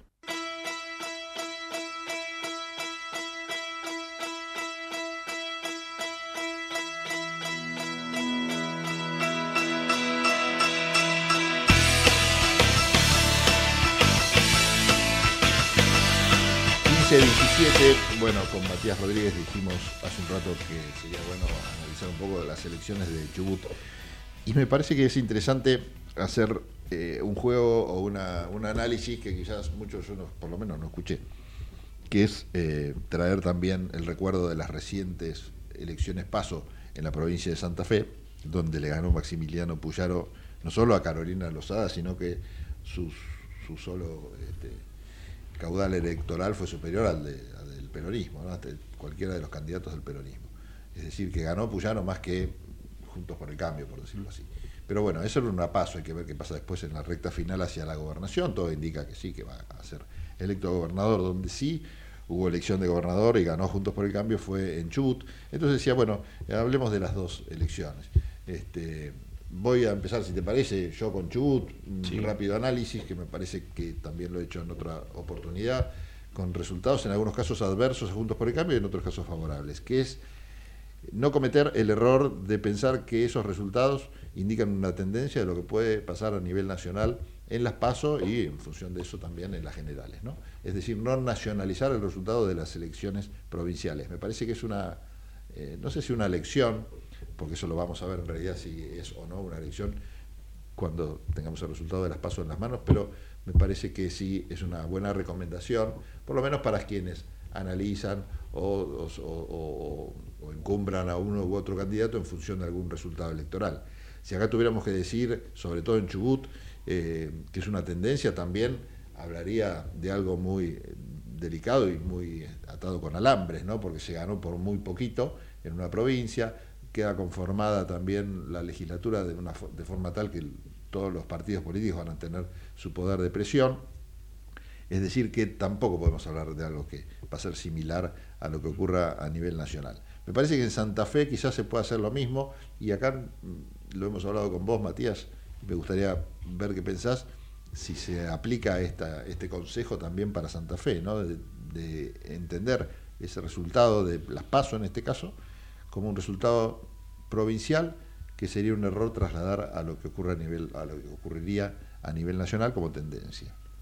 Sí, eh, estoy de acuerdo con eso. Además la fragmentación del voto y la provincialización en muchos casos. Es por eso que el, gobierno nacional está teniendo resultados adversos en muchas provincias. Eso va a cambiar el mapa para el que sea presidente de la Argentina porque eh, es posible que haya alrededor de 11 provincias que estén en manos de Juntos por el Cambio. Esto no pasó ni con Macri ni, ni, en la situación de Alberto de tener tantas provincias gobernadas por un signo opositor. Sí. Algunos de ellos provinciales. El caso de Córdoba, ¿sí? Eh, que no es, eh, si bien es, un peronismo, pero no es el claramente no es el que está en el poder ahora. ¿no? Entonces el mapa va cambiando mucho. Eh, lo que pasó con Uñac, digamos, hay un, eh, una este, modificación del escenario producto de esto de que eh, no le está yendo muy bien al gobierno nacional eh, en algunas provincias. y además estamos frente a, dirigentes nuevos que surgen también. En las provincias. En las provincias. pero no hay que nacionalizar, cada, cada ecosistema político tiene su, su, forma y, su, y sus necesidades también. Eh, me parece que hay un esfuerzo que están haciendo los dirigentes nacionales por eh, en esas provincias generar un clima que vaya este que vaya generando expectativas frente a la discusión nacional. Pero la verdad es que el caso claro que todavía no sabemos si es real es el de Milei. Milei no tiene candidatos en las provincias, pero tiene un porcentaje de intención de voto entre el 15 y el 20%. Según indican las encuestas, sí, que supera ampliamente a todos los resultados de todas las provincias. Sí, por supuesto. No sabemos todavía si eso lo vamos a saber el 13, pero en, las encuestas dan una intención de voto que no se traslada a las elecciones provinciales. Entonces, hacer ese paralelismo con otros candidatos tampoco eh, se entiende mucho, ¿no? Porque si bien la presencia de los aparatos partidarios y, la historia en cada provincia marca eso, eh, los resultados no están dando exactamente como son las expectativas nacionales. Sí, sí, sí, es cierto. Bueno, y también lo que se puede ver más en la superficie es las campañas, ¿no? Tanto en el caso de IT, como le dicen en el IT, ¿le dicen? Sí, IT. Ignacio Torres. Ignacio Torres. El payaso, ¿no? En algún medio de comunicación. No, pero por ahí es eh, tecnología, eh, inteligencia artificial, no sería IA, claro. IT es tecnología, en realidad en inglés. Pero también es IT, el payaso de A mí se me vino el payaso, lamentablemente tengo una, una inclinación al cine. Bueno, IT, IT es una creación de, de Stephen King. Habría que preguntarse si este IT tuvo algo que ver Stephen King, decís vos. No, porque también muchos dicen que es una creación de laboratorio típico del PRO, ¿no? candidato joven que, eh, muy coacheado por esos, esa suerte de, usina de dirigentes que, tiene el PRO, que en muchos casos muchos otros partidos deberían envidiarlo en ese sentido. ¿no? Pero bueno, que, ponen la prioridad en lo que decíamos nosotros antes, quizás más las formas y que el contenido, para ser eh, sintético. Pero volviendo al tema de la campaña, en Chubut, que creo que fue parecida a la campaña en Santa Fe, que es lo que nos lleva a decir que ojo con la tentación de entenderla como una elección que es una tendencia de lo que va a pasar en las PASO, las PASO nacionales, es que fueron campañas con un eje discursivo muy eh, local, ¿no? Es decir, hablaron los candidatos sobre las problemáticas de los chubutenses y los santafesinos este, respectivamente, hablando, hablando de la seguridad, por supuesto, en Santa Fe, hablaron de los temas que tienen que ver con la pobreza eh, y, los problemas que tienen los empleados públicos en la provincia de Chubut, en fin, insisto, son temas bien de campaña provincial, que esos no los podés trasladar, no hay forma que los traslades a la nacional y vos te fijas la agenda nacional no tiene absolutamente nada que ver con la agenda de esos candidatos. Entonces es otra razón que nos lleva a pensar que sería un error nacionalizar esto que pasó en las provincias. ¿no? Y ahí Santa Fe y Chubut se parecen. Sí. También, eh, a ver, la, falta de dirigentes nacionales con perspectiva nacional eh, no está muy bien, digamos. Eh, Como que no hay muchos, decís. No, en el sentido de que, de que las propuestas tenían o deben tener propuestas integradoras si vos sos candidato a presidente y tenés que tener una respuesta para Chubut. Sí. El problema no es la, provincialización de la elección, sino que vos como candidato a presidente tenés que dar alguna respuesta para esa elección provincial, para esos temas. ¿no? Estamos hablando de la industria pesquera y de los recursos naturales hidrocarburíferos.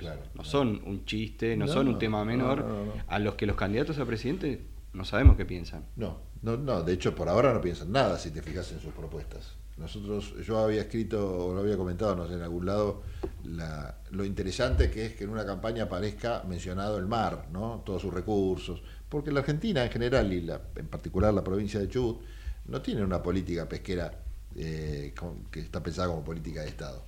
Más negocio sacar el calamar, bueno, saquemos el calamar y otras especies X, no me pregunten nombres de peces porque no sé, no las sacamos porque no es no es negocio. Pero por ahí el día de mañana es negocio porque justo en Turquía, que pescaban mucho eso y tenían un mercado X, y bueno, y vos no pescaste, ¿por qué? Porque tenías todos los barcos pescando calamar.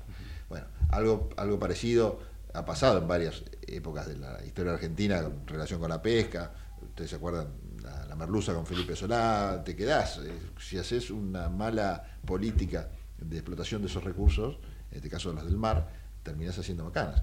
Y, quizás alguna mención se hizo también al tema del mar. Y creo que, a, nivel nacional es muy interesante hacer esto. Sí, eh, claro. Tenés ahí dos argentinas, nosotros siempre decimos, bajo el agua, a las cuales no le estás prestando atención y estás haciendo otra vez en 2023, por lo menos los candidatos nacionales, toda una campaña de espaldas al mar. Cuando hablábamos recién nosotros de que nada parece que tienen para decir, nada interesante, nada que enamore, quizás un candidato, quizás hagámoslo nosotros y listo, empecemos a hablar de estos temas. Sí, claro. como hacía en su momento Raúl Alfonsín cuando puso el, ojo en el sur. Eh, mucha gente recuerda lo de Viedma y el traslado de la capital como una cosa este, superflua, hasta anecdótica y todo.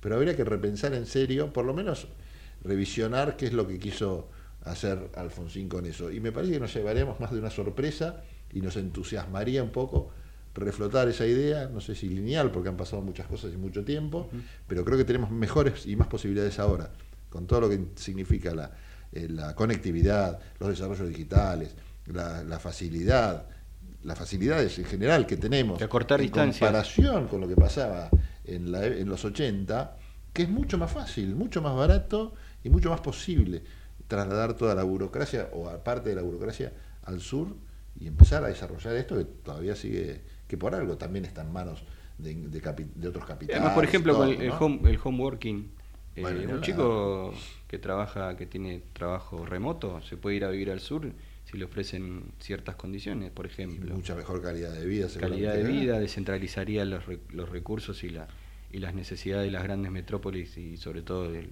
del AMBA, digamos. Gastaría, su sueldo en los restaurantes del sur, este, generaría laburo a la gente del sur, llamaría a una persona para que le limpie la casa en el sur, compraría este, no sé, la ropa en los locales del sur, iría a tomar una birra a los boliches del sur. Digo, todo esto genera. Sí, seguramente que, que, Alfonsín se fuera al sur hubiera cambiado la Argentina. Es contrafáctico, ¿no? Pero, pero estamos seguros de que sí, porque cualquier cosa que descentralice este país que tiene mucha historia con la centralidad del puerto y demás, eh, transforma no solo la, matriz productiva, transforma la sociedad, la comunicación hacia dentro de la sociedad. Eh, algunos proponen llevarla, por ejemplo, llevar la capital al norte. y otros al sur y hay proyectos todavía en la Cámara de Diputados que no, no perdieron Estado parlamentario sobre eso. Sí, sí. Yo en lo particular pienso que lo del sur tiene el doble valor, no solo esto que decíamos de descentralizar, este, poblar y todo, que quizás en el norte también es, es necesario, pero tiene este doble valor del mar, ¿no? Ahí vos tenés unos recursos que están todavía sin eh, explorarse y sin explotarse, que son numerosos eh, y desconocidos porque realmente desconocemos qué hay, el mundo desconoce qué hay. O que se roban, ¿no? Porque y, Que, se roban ni hablar, eso también es otra política de Estado que por algo no la damos, ¿no? Habría que un día charlar con, con Piñeiro, que hace estos vuelos, sí, eh, vuelos donde deja, corre el velo de lo que, sobre lo que pasa con la pesca ilegal, ¿no? Este, Enrique Piñeiro, el ex piloto de, del APA, que se volvió una especie de filántropo, no sé cómo decirlo, pero está pidiendo toda su fortuna en causas nobles, así que Trajo vacunas en la pandemia con aviones. Exacto, ahora estaba rescatando gente, creo, de la guerra de Ucrania, usaba sus aviones para eso. Y dos por tres pasa este, y registra parte de lo que pasa en la Argentina con respecto a la pesca ilegal, y ahora salió hace poquito en su Twitter, yo vi que estaba sobrevolando Centroamérica y, tomaba imágenes del Pacífico, donde también, ¿no? A la altura de México, Panamá, por ahí, había pesca ilegal y lo que él decía es que, bueno, no solo pasa en el Atlántico, no solo pasa en América del Sur, no está pasando en todo el mundo depredando ilegalmente barcos de, no importa de qué bandera, porque ahí la verdad que son todos los países, no tienen ningún Es un negocio, un gran negocio, enorme negocio. No depende de ninguna bandera ni ninguna ideología. Están haciendo un desastre con el medio ambiente y obviamente, en particular, pensando en la Argentina, con nuestra soberanía y con nuestras riquezas. El número es impactante, creo que algo así como 40 mil millones de dólares. Ahora, ahora te lo chequeo porque lo guardé justamente el dato porque me impactó. Era el monto que en 20, 30 años eh, Inglaterra solamente se había llevado de zonas que eran nuestras, ¿no? en función de la ocupación de Malvinas. Otro tema también que es estratégico, tener el debate siempre presente, porque por Malvinas no se dice nada. Bueno, 15.30, vamos a una pequeña tanda, estamos en época electoral, así que eh, vote lista 425.228, Matías Rodríguez Trotsky, candidato a no sé qué. Vamos la radio,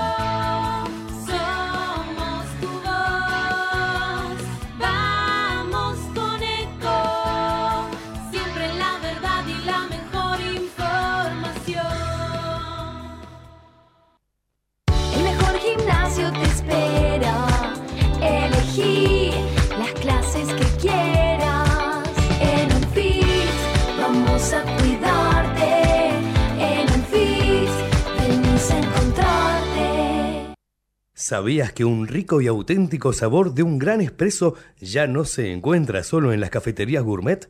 Y además, con la línea de cafeteras Oster, la preparación de tu bebida favorita con café son tan ilimitadas como tu imaginación. Conoce todas las cafeteras disponibles para vos en www.osterargentina.com. Espacio cedido por la Dirección Nacional Electoral. Vamos por un salario mínimo de 500 mil pesos afectando las ganancias empresarias. Es hora de renovar a la izquierda. Soy Manuela Castañeira. En Las Paso, acompáñanos con tu voto. Vota Marina Alonso, senadora por la tercera sección, lista 276. Espacio cedido por la Dirección Nacional Electoral. Es hora de levantar Argentina. Juan Schiaretti, precandidato a presidente de la Nación. Florencio Landazzo, precandidato a vicepresidente de la Nación. Hacemos por nuestro país. Lista 133A. Espacio cedido por la Dirección Nacional Electoral. Soy Horacio Rodríguez Larreta y sé que este es el momento de hacer el cambio de nuestras vidas. ¿A qué me refiero? A que de una vez por todas los argentinos podamos alquilar una vivienda sin que sea una misión imposible. Podemos hacer el cambio de nuestras vidas. Somos nosotros los que podemos. Horacio Rodríguez Larreta, Gerardo Morales, precandidatos a presidente y vicepresidente de la Nación. Lista 132A. Juntos por el cambio. Espacio cedido por la Dirección Nacional Electoral. Imaginemos una Argentina distinta, un país donde los honestos salgan ganando.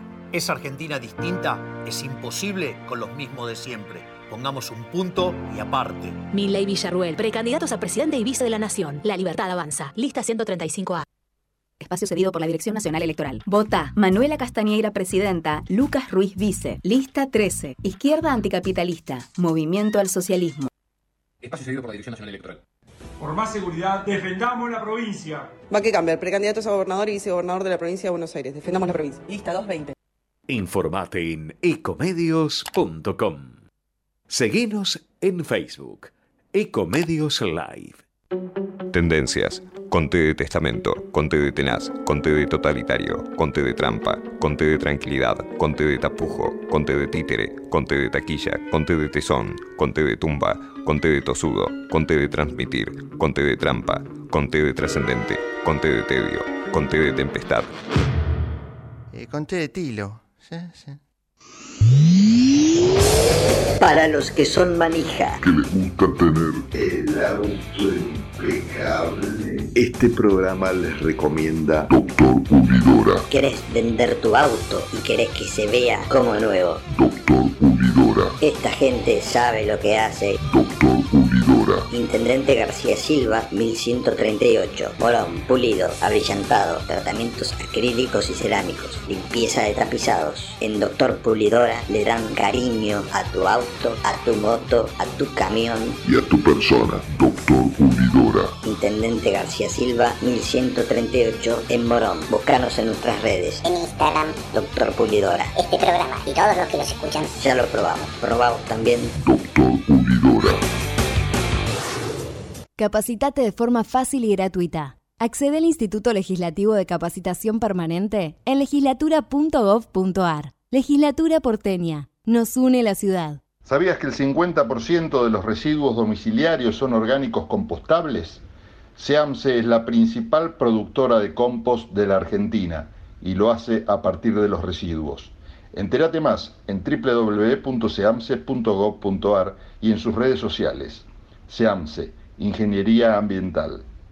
La Universidad Nacional de La Matanza hace más de 30 años que está comprometida con la educación pública y gratuita. Más de 65.000 estudiantes, líder en el ranking de eficiencia educativa de Argentina. 70 carreras de grado, posgrado y pregrado. 18 disciplinas deportivas. 20.000 graduados y graduadas. Un cine teatro auditorio abierto a toda la comunidad con espectáculos para toda la familia. Galardonada con el Premio Conex como institución educativa más destacada de la década. La Universidad Nacional de La Matanza es tu universidad.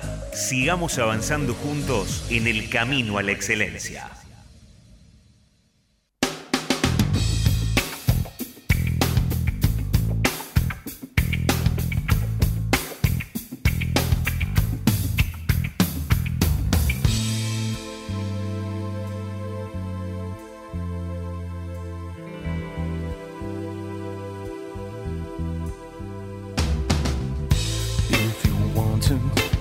Seguimos aquí en Tendencias. Yo tengo ganas de establecer un contacto telefónico con, Her- con Hernán Ferrari Aines porque me parece interesante hablar de lo que pasa en los Estados Unidos. ¿no? Estamos nosotros hablando de lo que pasa acá eh, y nos sorprendemos a veces con el, el estado de mal humor nuestro, o al revés, no nos sorprende porque en realidad en la situación en la que estamos raro sería, o sorprendente sería que tuviéramos otro estado de humor, como tiene Trotsky, que tiene su motivo para Yo siempre contento, estoy pero está alegre. loco, claramente. estoy alegre.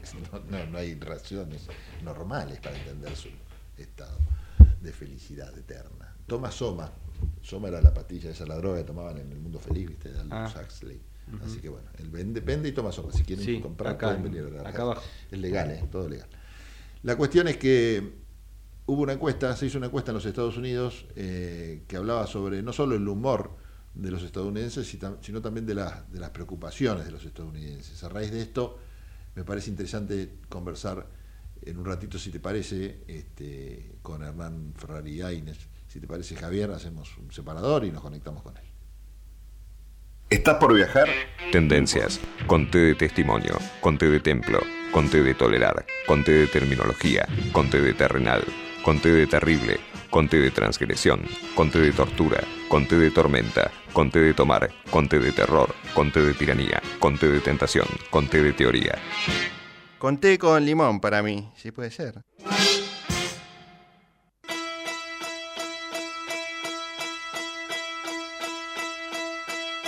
Seguimos en tendencias y después de algún tiempo que le dimos de respiro, estamos nuevamente comunicados con nuestro amigo Andrés Ferrari Aines. Él está en Brasil y publica seguido en algunos medios algunas notas que a veces despiertan nuestro interés y ganas de retomar el contacto con él.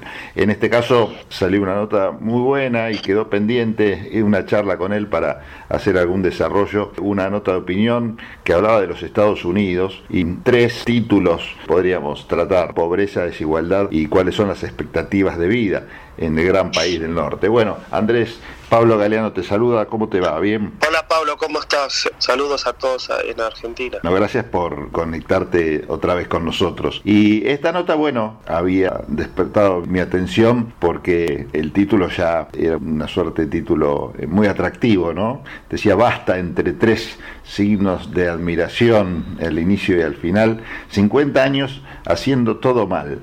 ¿Qué es lo que describís en tu nota? Bueno, el título era medio un llamado a atención argentina, que se dice tanto que hace 50 años que se hace todo mal. Entonces eh, tomé ese título, pero para hablar de Estados Unidos, haciendo uso de una encuesta que había salido hace poco tiempo, donde la mayor parte de los estadounidenses dicen que desde hace 50 años todo está mucho peor para ellos, ¿no? Casi el 60% considera que empeoró su condición de vida en, los, en el último medio siglo. Entonces era es un, un llamado de atención de- o, Sí. o un deseo llamado de atención de mi parte para en Argentina ahora también que están las elecciones para repensar un poco cuál es la realidad del mundo para también pensar la, la Claro. realidad argentina. Sí. Considero, viste, que en Argentina se plantean problemas o realidades como si fuesen argentinas y no del mundo eh, occidental en su conjunto,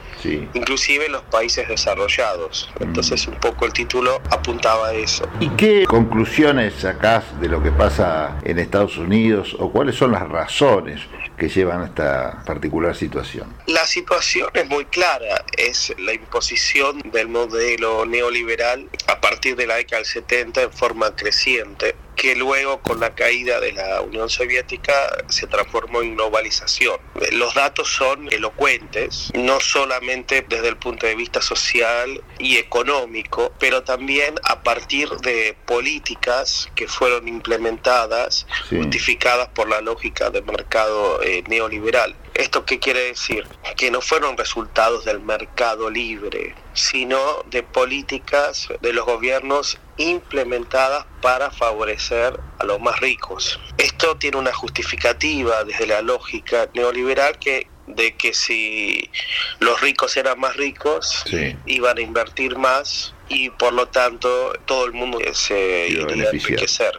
Claro. Y nada de eso ha pasado, es, es una falacia total donde los ricos se hicieron más ricos y si- siguieron siendo más ricos y justificaban su riqueza a través del mercado, pero no es a través del mercado, es a través de políticas sociales, políticas tributarias, incentivos de gasto, todo ese tipo de cosas, ¿no? ¿Qué pasa con esta situación, más allá de las causas a las que nos llevan a estar viviendo estos momentos? ¿Cambia algo con la tendencia a considerar que quizás a nivel mundial se están revirtiendo las lógicas de poder. Estoy hablando concretamente de la aparición de China como un gran competidor en los mercados de los Estados Unidos o simplemente estamos hablando de esto nomás, de la aparición de un nuevo competidor, pero en el marco de una misma lógica en definitiva. No, creo que sí que está cambiando, que a través de lo que se llama, en forma imprecisa, ¿no? pero el sur global, sí que abarca tanto a China como a Rusia, como a India, como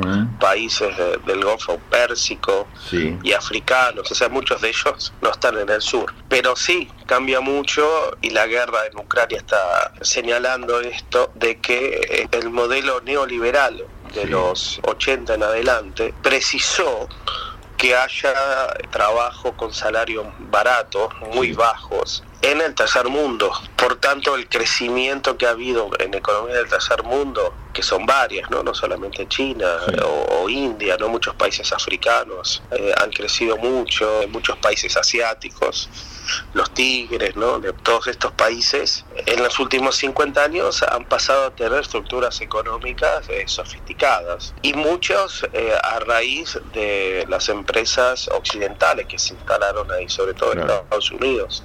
Eso generó un enojo de Estados Unidos como que fueron engañados para ellos el engaño consiste en que eh, estos países no deberían haber tenido políticas nacionales, sino políticas de globalización, o sea, abrir sus mercados. En la medida que usaron su fortalecimiento económico para seguir un desarrollo interno, comenzó a surgir el enojo de Estados Unidos. Entonces Estados Unidos ahora perdió grande parte de las eh, industrias eh, del día a día, ¿no?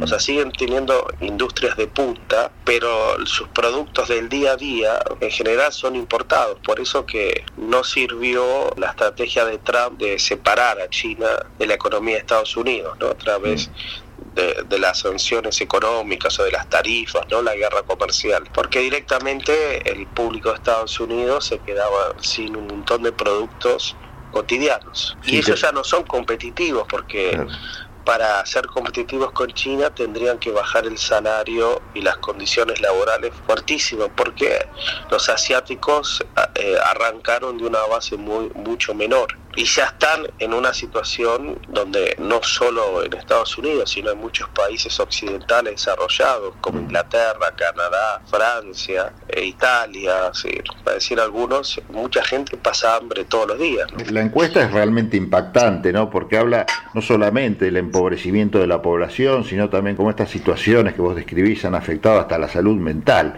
¿Cuáles son las claves que podrían impedir que esta nueva lógica mundial, en definitiva, cambie estos temas, digamos, cambie lo que pasa en función de la pobreza y no sea una lógica de decir, bueno, cambia de manos el poder, pero el poder sigue concentrado en otras, pero pocas manos. El poder económico, digo, la riqueza, ¿no? Bueno, una, una de las paradojas es que gran parte de la gente tiene una, una visión del capitalismo como siendo un modelo sociedad exitoso, pero de un periodo que dejó de existir en los 70, en los 70, o sea, el estado de bienestar social. En ese capitalismo no había flujos de capitales, no había dominio del sistema financiero, no había globalización en el sentido de abrir las economías, había una estrategia de aceptada, lo llamaba Bretton Woods, de que los países deberían priorizar el pleno empleo eh, internamente. Esa sociedad podía tener un montón de críticas desde el punto de vista humano, cultural, ¿no? de, de la realización del ser eh, de la persona, toda una serie de cosas, ¿no? De que también podría decir un marxista que había explotación económica, pero lo que es innegable que nunca en la historia existieron un nivel de vida material tan alto como hubo en ese periodo. El problema es que ese periodo terminó en los 70 con el neoliberalismo y crecientemente en los países desarrollados el nivel de vida en todo sentido, no solo material, viene en picada. Y se sigue postulando una imagen del capitalismo como siendo aquel el bienestar eh, económico, que era un modelo también llamado keynesiano, que aceptaba que los gobiernos intervenían en la economía para poner digamos, al poder económico. Con el neoliberalismo, no solo el, el poder económico quedó liberado de cualquier restricción, hasta es mal visto, sino que más que el poder económico ha estado bajo la batuta del poder financiero, que simplemente es eh, una acumulación de riqueza social a través del título de propiedad de papeles financieros. Mm, Por lo tanto, la concentración de, de la riqueza en el mundo total y en el mundo desarrollado Mm. ha sido escandalosa directamente ni siquiera se, se puede decir de, de otra manera, ¿no?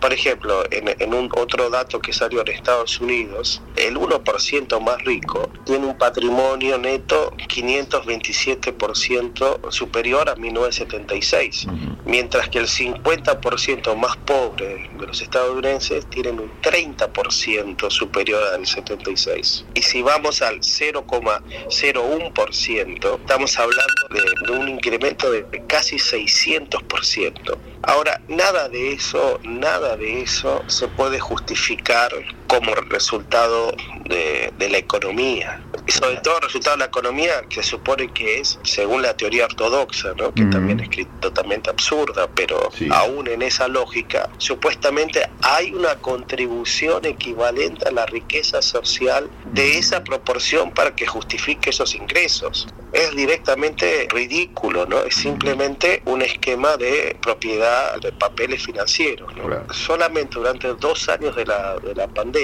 los 727 millonarios de Estados Unidos Sí. vieron su riqueza crecer 1,7 billones de dólares, Claro, una barbaridad. mientras morían más de un millón de personas. Y ahora, eso no se ve que, que están haciendo los países no occidentales, esas políticas. Es más, si lo hubiesen hecho, nunca hubiesen tenido un desarrollo económico como el que están teniendo. Sí, sustentado en otra lógica. Bueno, te agradezco un montón este contacto y yo le recomiendo entonces a la gente la relectura de esta nota que salió en el cronista, esta nota de opinión. Basta 50 años haciendo todo mal, una nota sumamente interesante que cuenta un poco lo que está contando nuestro amigo en un desarrollo un poco más profundo que es lo que permite la radio, que quizás los caracteres limitados de un diario a veces eh, te dejan mucho afuera. Bueno, te agradezco este llamado. Un abrazo enorme. De nada, Pablo, un placer.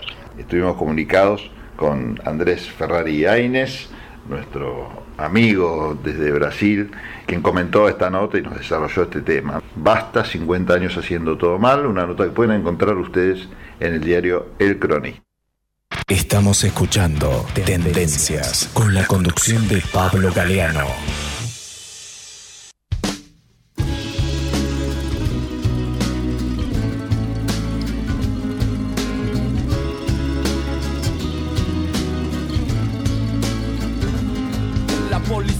Te está extorsionando.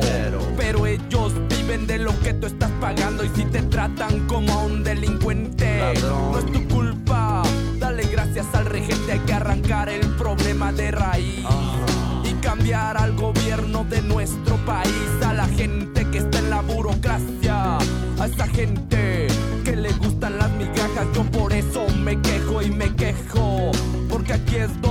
yo ya no soy un pendejo que no guachas los puestos del gobierno.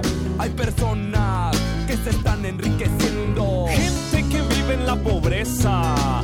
Nadie hace nada porque nadie le interesas. La gente de arriba te detesta. Hay más gente que quiere que caigan sus cabezas y le das más poder al poder. Más duro te van a venir a coger. Porque fuimos potencia mundial. Somos pobres, nos manejan mal. Dame, dame, dame, dame todo el power para que te demos en la madre.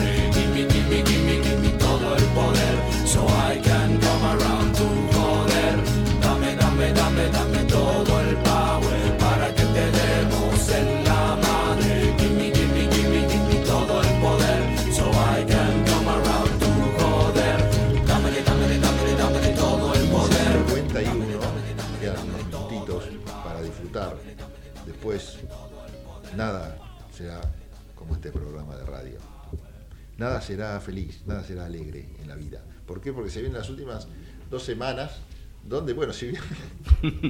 Fíjate La eso. fuerza del cambio. No, acá hemos visto cada spot, qué gracioso. En un- hay un spot que les, los invito a verlo de Solano y de Ripoll, que hablan con un afiche de, de Patricia Bullrich y el afiche les responde. Es muy Sí, gracioso. sí, está vestida de militar, Patricia. Está bien, está bien, muy bien por Ripoll y por Solano. Bueno, nos vamos a encontrar con este tipo de cosas, ¿no? Dos Sí. semanas que se vienen y seguramente muchos van a decir, ¿para qué voy a ir a votar? Sobre todo eh, en las pasos.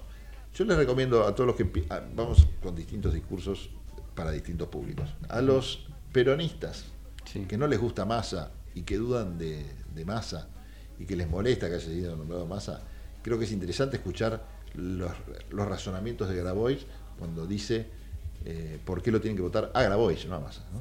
Y después cierra ese razonamiento diciendo, y después hay que votar a Massa. Vamos a perder para condicionarlo a Massa. Es increíble que en una campaña los rivales internos de una misma agrupación digan, yo en Massa, a Massa no le creo nada, en Massa no confío nada. El discurso de Grabois es más duro que el discurso de, de Larreta y Ujú. que el discurso de, de Patricia Bullrich juntos. Y es un discurso aparte mucho más sólido intelectualmente, y es un discurso con propuestas. A mí me llamó la atención esto, que dentro del frente este del peronismo tengan importantes razones y esgriman importantes razonamientos a la hora de matarlo a masa, mejores todavía que son los que los que escuchás por parte de la oposición. ¿no? Sí, bueno, la, a ver, eh, ¿por qué, por qué la, eh, la dirigencia del sistema político se, se, se corre hacia la derecha? ¿no? ¿Por qué la candidatura de masa? Porque la sociedad se derechizó. Sí, claro. Entonces, hay una, de- hay una demanda de candidatos hacia el centro o hacia la derecha, y bueno, que hizo el, el Frente de Todos, buscó el, mejo- el mejor de todos para eso, ¿no? Porque Massa puede ser un candidato del centro y también Sí, ¿no? a, la, a- la vez. Después puede Antes, correrse un después, poquito más. vez, Pero sí, lo importante es, bueno, es, es difícil de comprender esa, esa actitud de, de votarlo a Grabois para condicionar a masa, pero es parte de esta confusión generalizada que tenemos todos. Yo creo que esta confusión, igual lo escuchás a Grabois y es tan claro y tan contundente eh, el razonamiento y te explica por qué, que yo si fuera peronista lo voto a Grabois para después votar contentísimo ¿eh? a Massa, porque es parte de un proyecto. Yo creo que si ese discurso cala, me parece que le puede ir bastante bien a Grabois y después le puede ir bastante bien a Massa. Porque la verdad que cierra, cierra por todos lados. Votenme a mí porque con eso lo vamos a lograr la, la masa suficiente de fuerza, Sí. de poder, para poder condicionar a un candidato en el cual no confiamos absolutamente en nada. Cuanto, cuando más lo voten a Massa, más problemas vas a tener para gobernar con Massa. O sea, sabe que Sí, sí. va a ser el candidato, claramente. ¿no? Bueno, y Juntos por el Cambio, muy. este, este, tampoco, tampoco hay discusión ideológica, hay discusión de estilos. La Sí, de dice, no, estilos. no, no, no, no voy a insultar, no voy a, Ujú. a- a hablar así con violencia. Pero parece ¿no? que, que están dando una, una especie de, de mensaje de que van a estar todos juntos después. ¿La foto en Chubut te indica Sí. eso? Eh, sí, es la intención, yo no, no creo que, que sea así, porque va a ser difícil después, pero puede pasar. Aparte una cosa es que estén ellos juntos en la foto y otra que el votante Exactamente. de la reta vote a Bullrich y, y viceversa, ¿no? Ahí, bueno, puede haber un voto de enojo dentro de Juntos por el Cambio Sí, que muy haga fuerte. que, el- que la sumatoria no sea la mejor operación matemática para Sí, lo que preocupa también, lo que se viene. lo que preocupa también es la abstención, digamos. Eh, a- a- están creciendo de a poco los niveles de abstención de la gente. Eh, Lo ves en las En provinciales. las provincias lo ves, hay dos o tres puntitos eh, de abstención am, más que en las últimas dos elecciones. Más que en los promedios. Que en los promedios. Sí. Esto es todo un reflejo, ¿no? Porque mucha gente enojada con esta interna de masa Grabois eh, prefiere no ir. Sí. Prefiere no ir, entonces bueno, eh, no cargar con eso. Eh, muchos sectores no están de acuerdo o no están totalmente convencidos con la reta o con Bullrich. o con Bullrich. Al, muy poquitos se van a, a y el resto no quiere ir a votar. Sí. Eh, y esto habla de un desgaste institucional y de un desgaste de propuestas y de dirigencial que hay que tener en cuenta, ¿no? Sí. Sí, aparte esos son votos que ningún aparato partidario, por más grande que sea, está en condiciones de, de, de- de contratar, digamos, o, de, o de movilizar. porque realmente son, es un número, primero, muy grande y segundo, que ese aparato está concentrado en llevar al, típico votante que por ahí hay que ayudarlo a que se traslade, que llegue a tal o cual lugar y todo. O sea que no, tampoco las estructuras partidarias creo que pueden revertir esto desde la logística, ¿no? Así que bueno, sí. Es, es, difícil pensar que de acá a, ¿cuánto dijiste hoy que quedaban? 13, 13, días. Exactamente. De acá a 13 días se revierta esa tendencia, por, por lo menos. Que bueno, que hay que ver también, ¿no? Otro análisis es si va a ser en las pasos, porque uno dice, bueno, es una elección donde realmente que me importa votar a uno u otro, total piensan más o menos todo lo mismo, no voto, estoy enojado. En cambio, cuando se viene la elección, ya tenés a electa a Patricia Bullrich, a Massa, o a Horacio Rodríguez Larreta, o a Massa, ahí ya juegan otras cosas, ¿no? El, aunque sea el miedo a decir, no, Patricia no. O se polariza, se empieza a polarizar y ahí sí confrontan. Y ahí van todos por ahí a votar. Y esa tensión se nota un poquito menos. Bueno, habrá que ver. Así que yo lo lamento por la gente que, escucha radio, que mira televisión, que vive en la Argentina. Pero bueno, esto es lo que le va, les espera de acá. Es un país hermoso igual. Es un país hermoso, tiene unas montañas. bueno, chao Trotsky, nos vemos en el próximo programa. Gracias por haber estado con nosotros. Gracias principalmente a Javier Martínez y el resto del staff. Chao.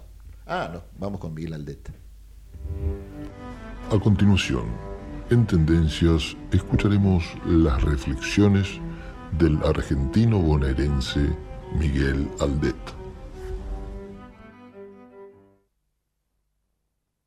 Ah, sí, este, ¿qué tal, qué tal amigos? ¿Cómo les va? ¿Qué dicen? ¿Cómo están ustedes?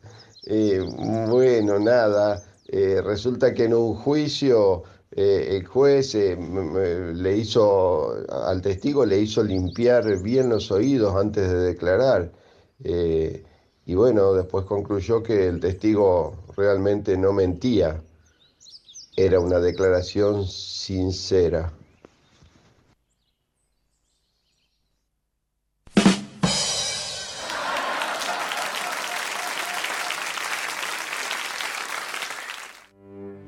Esas fueron las reflexiones de Miguel Aldet, argentino, bonaerense, en tendencias.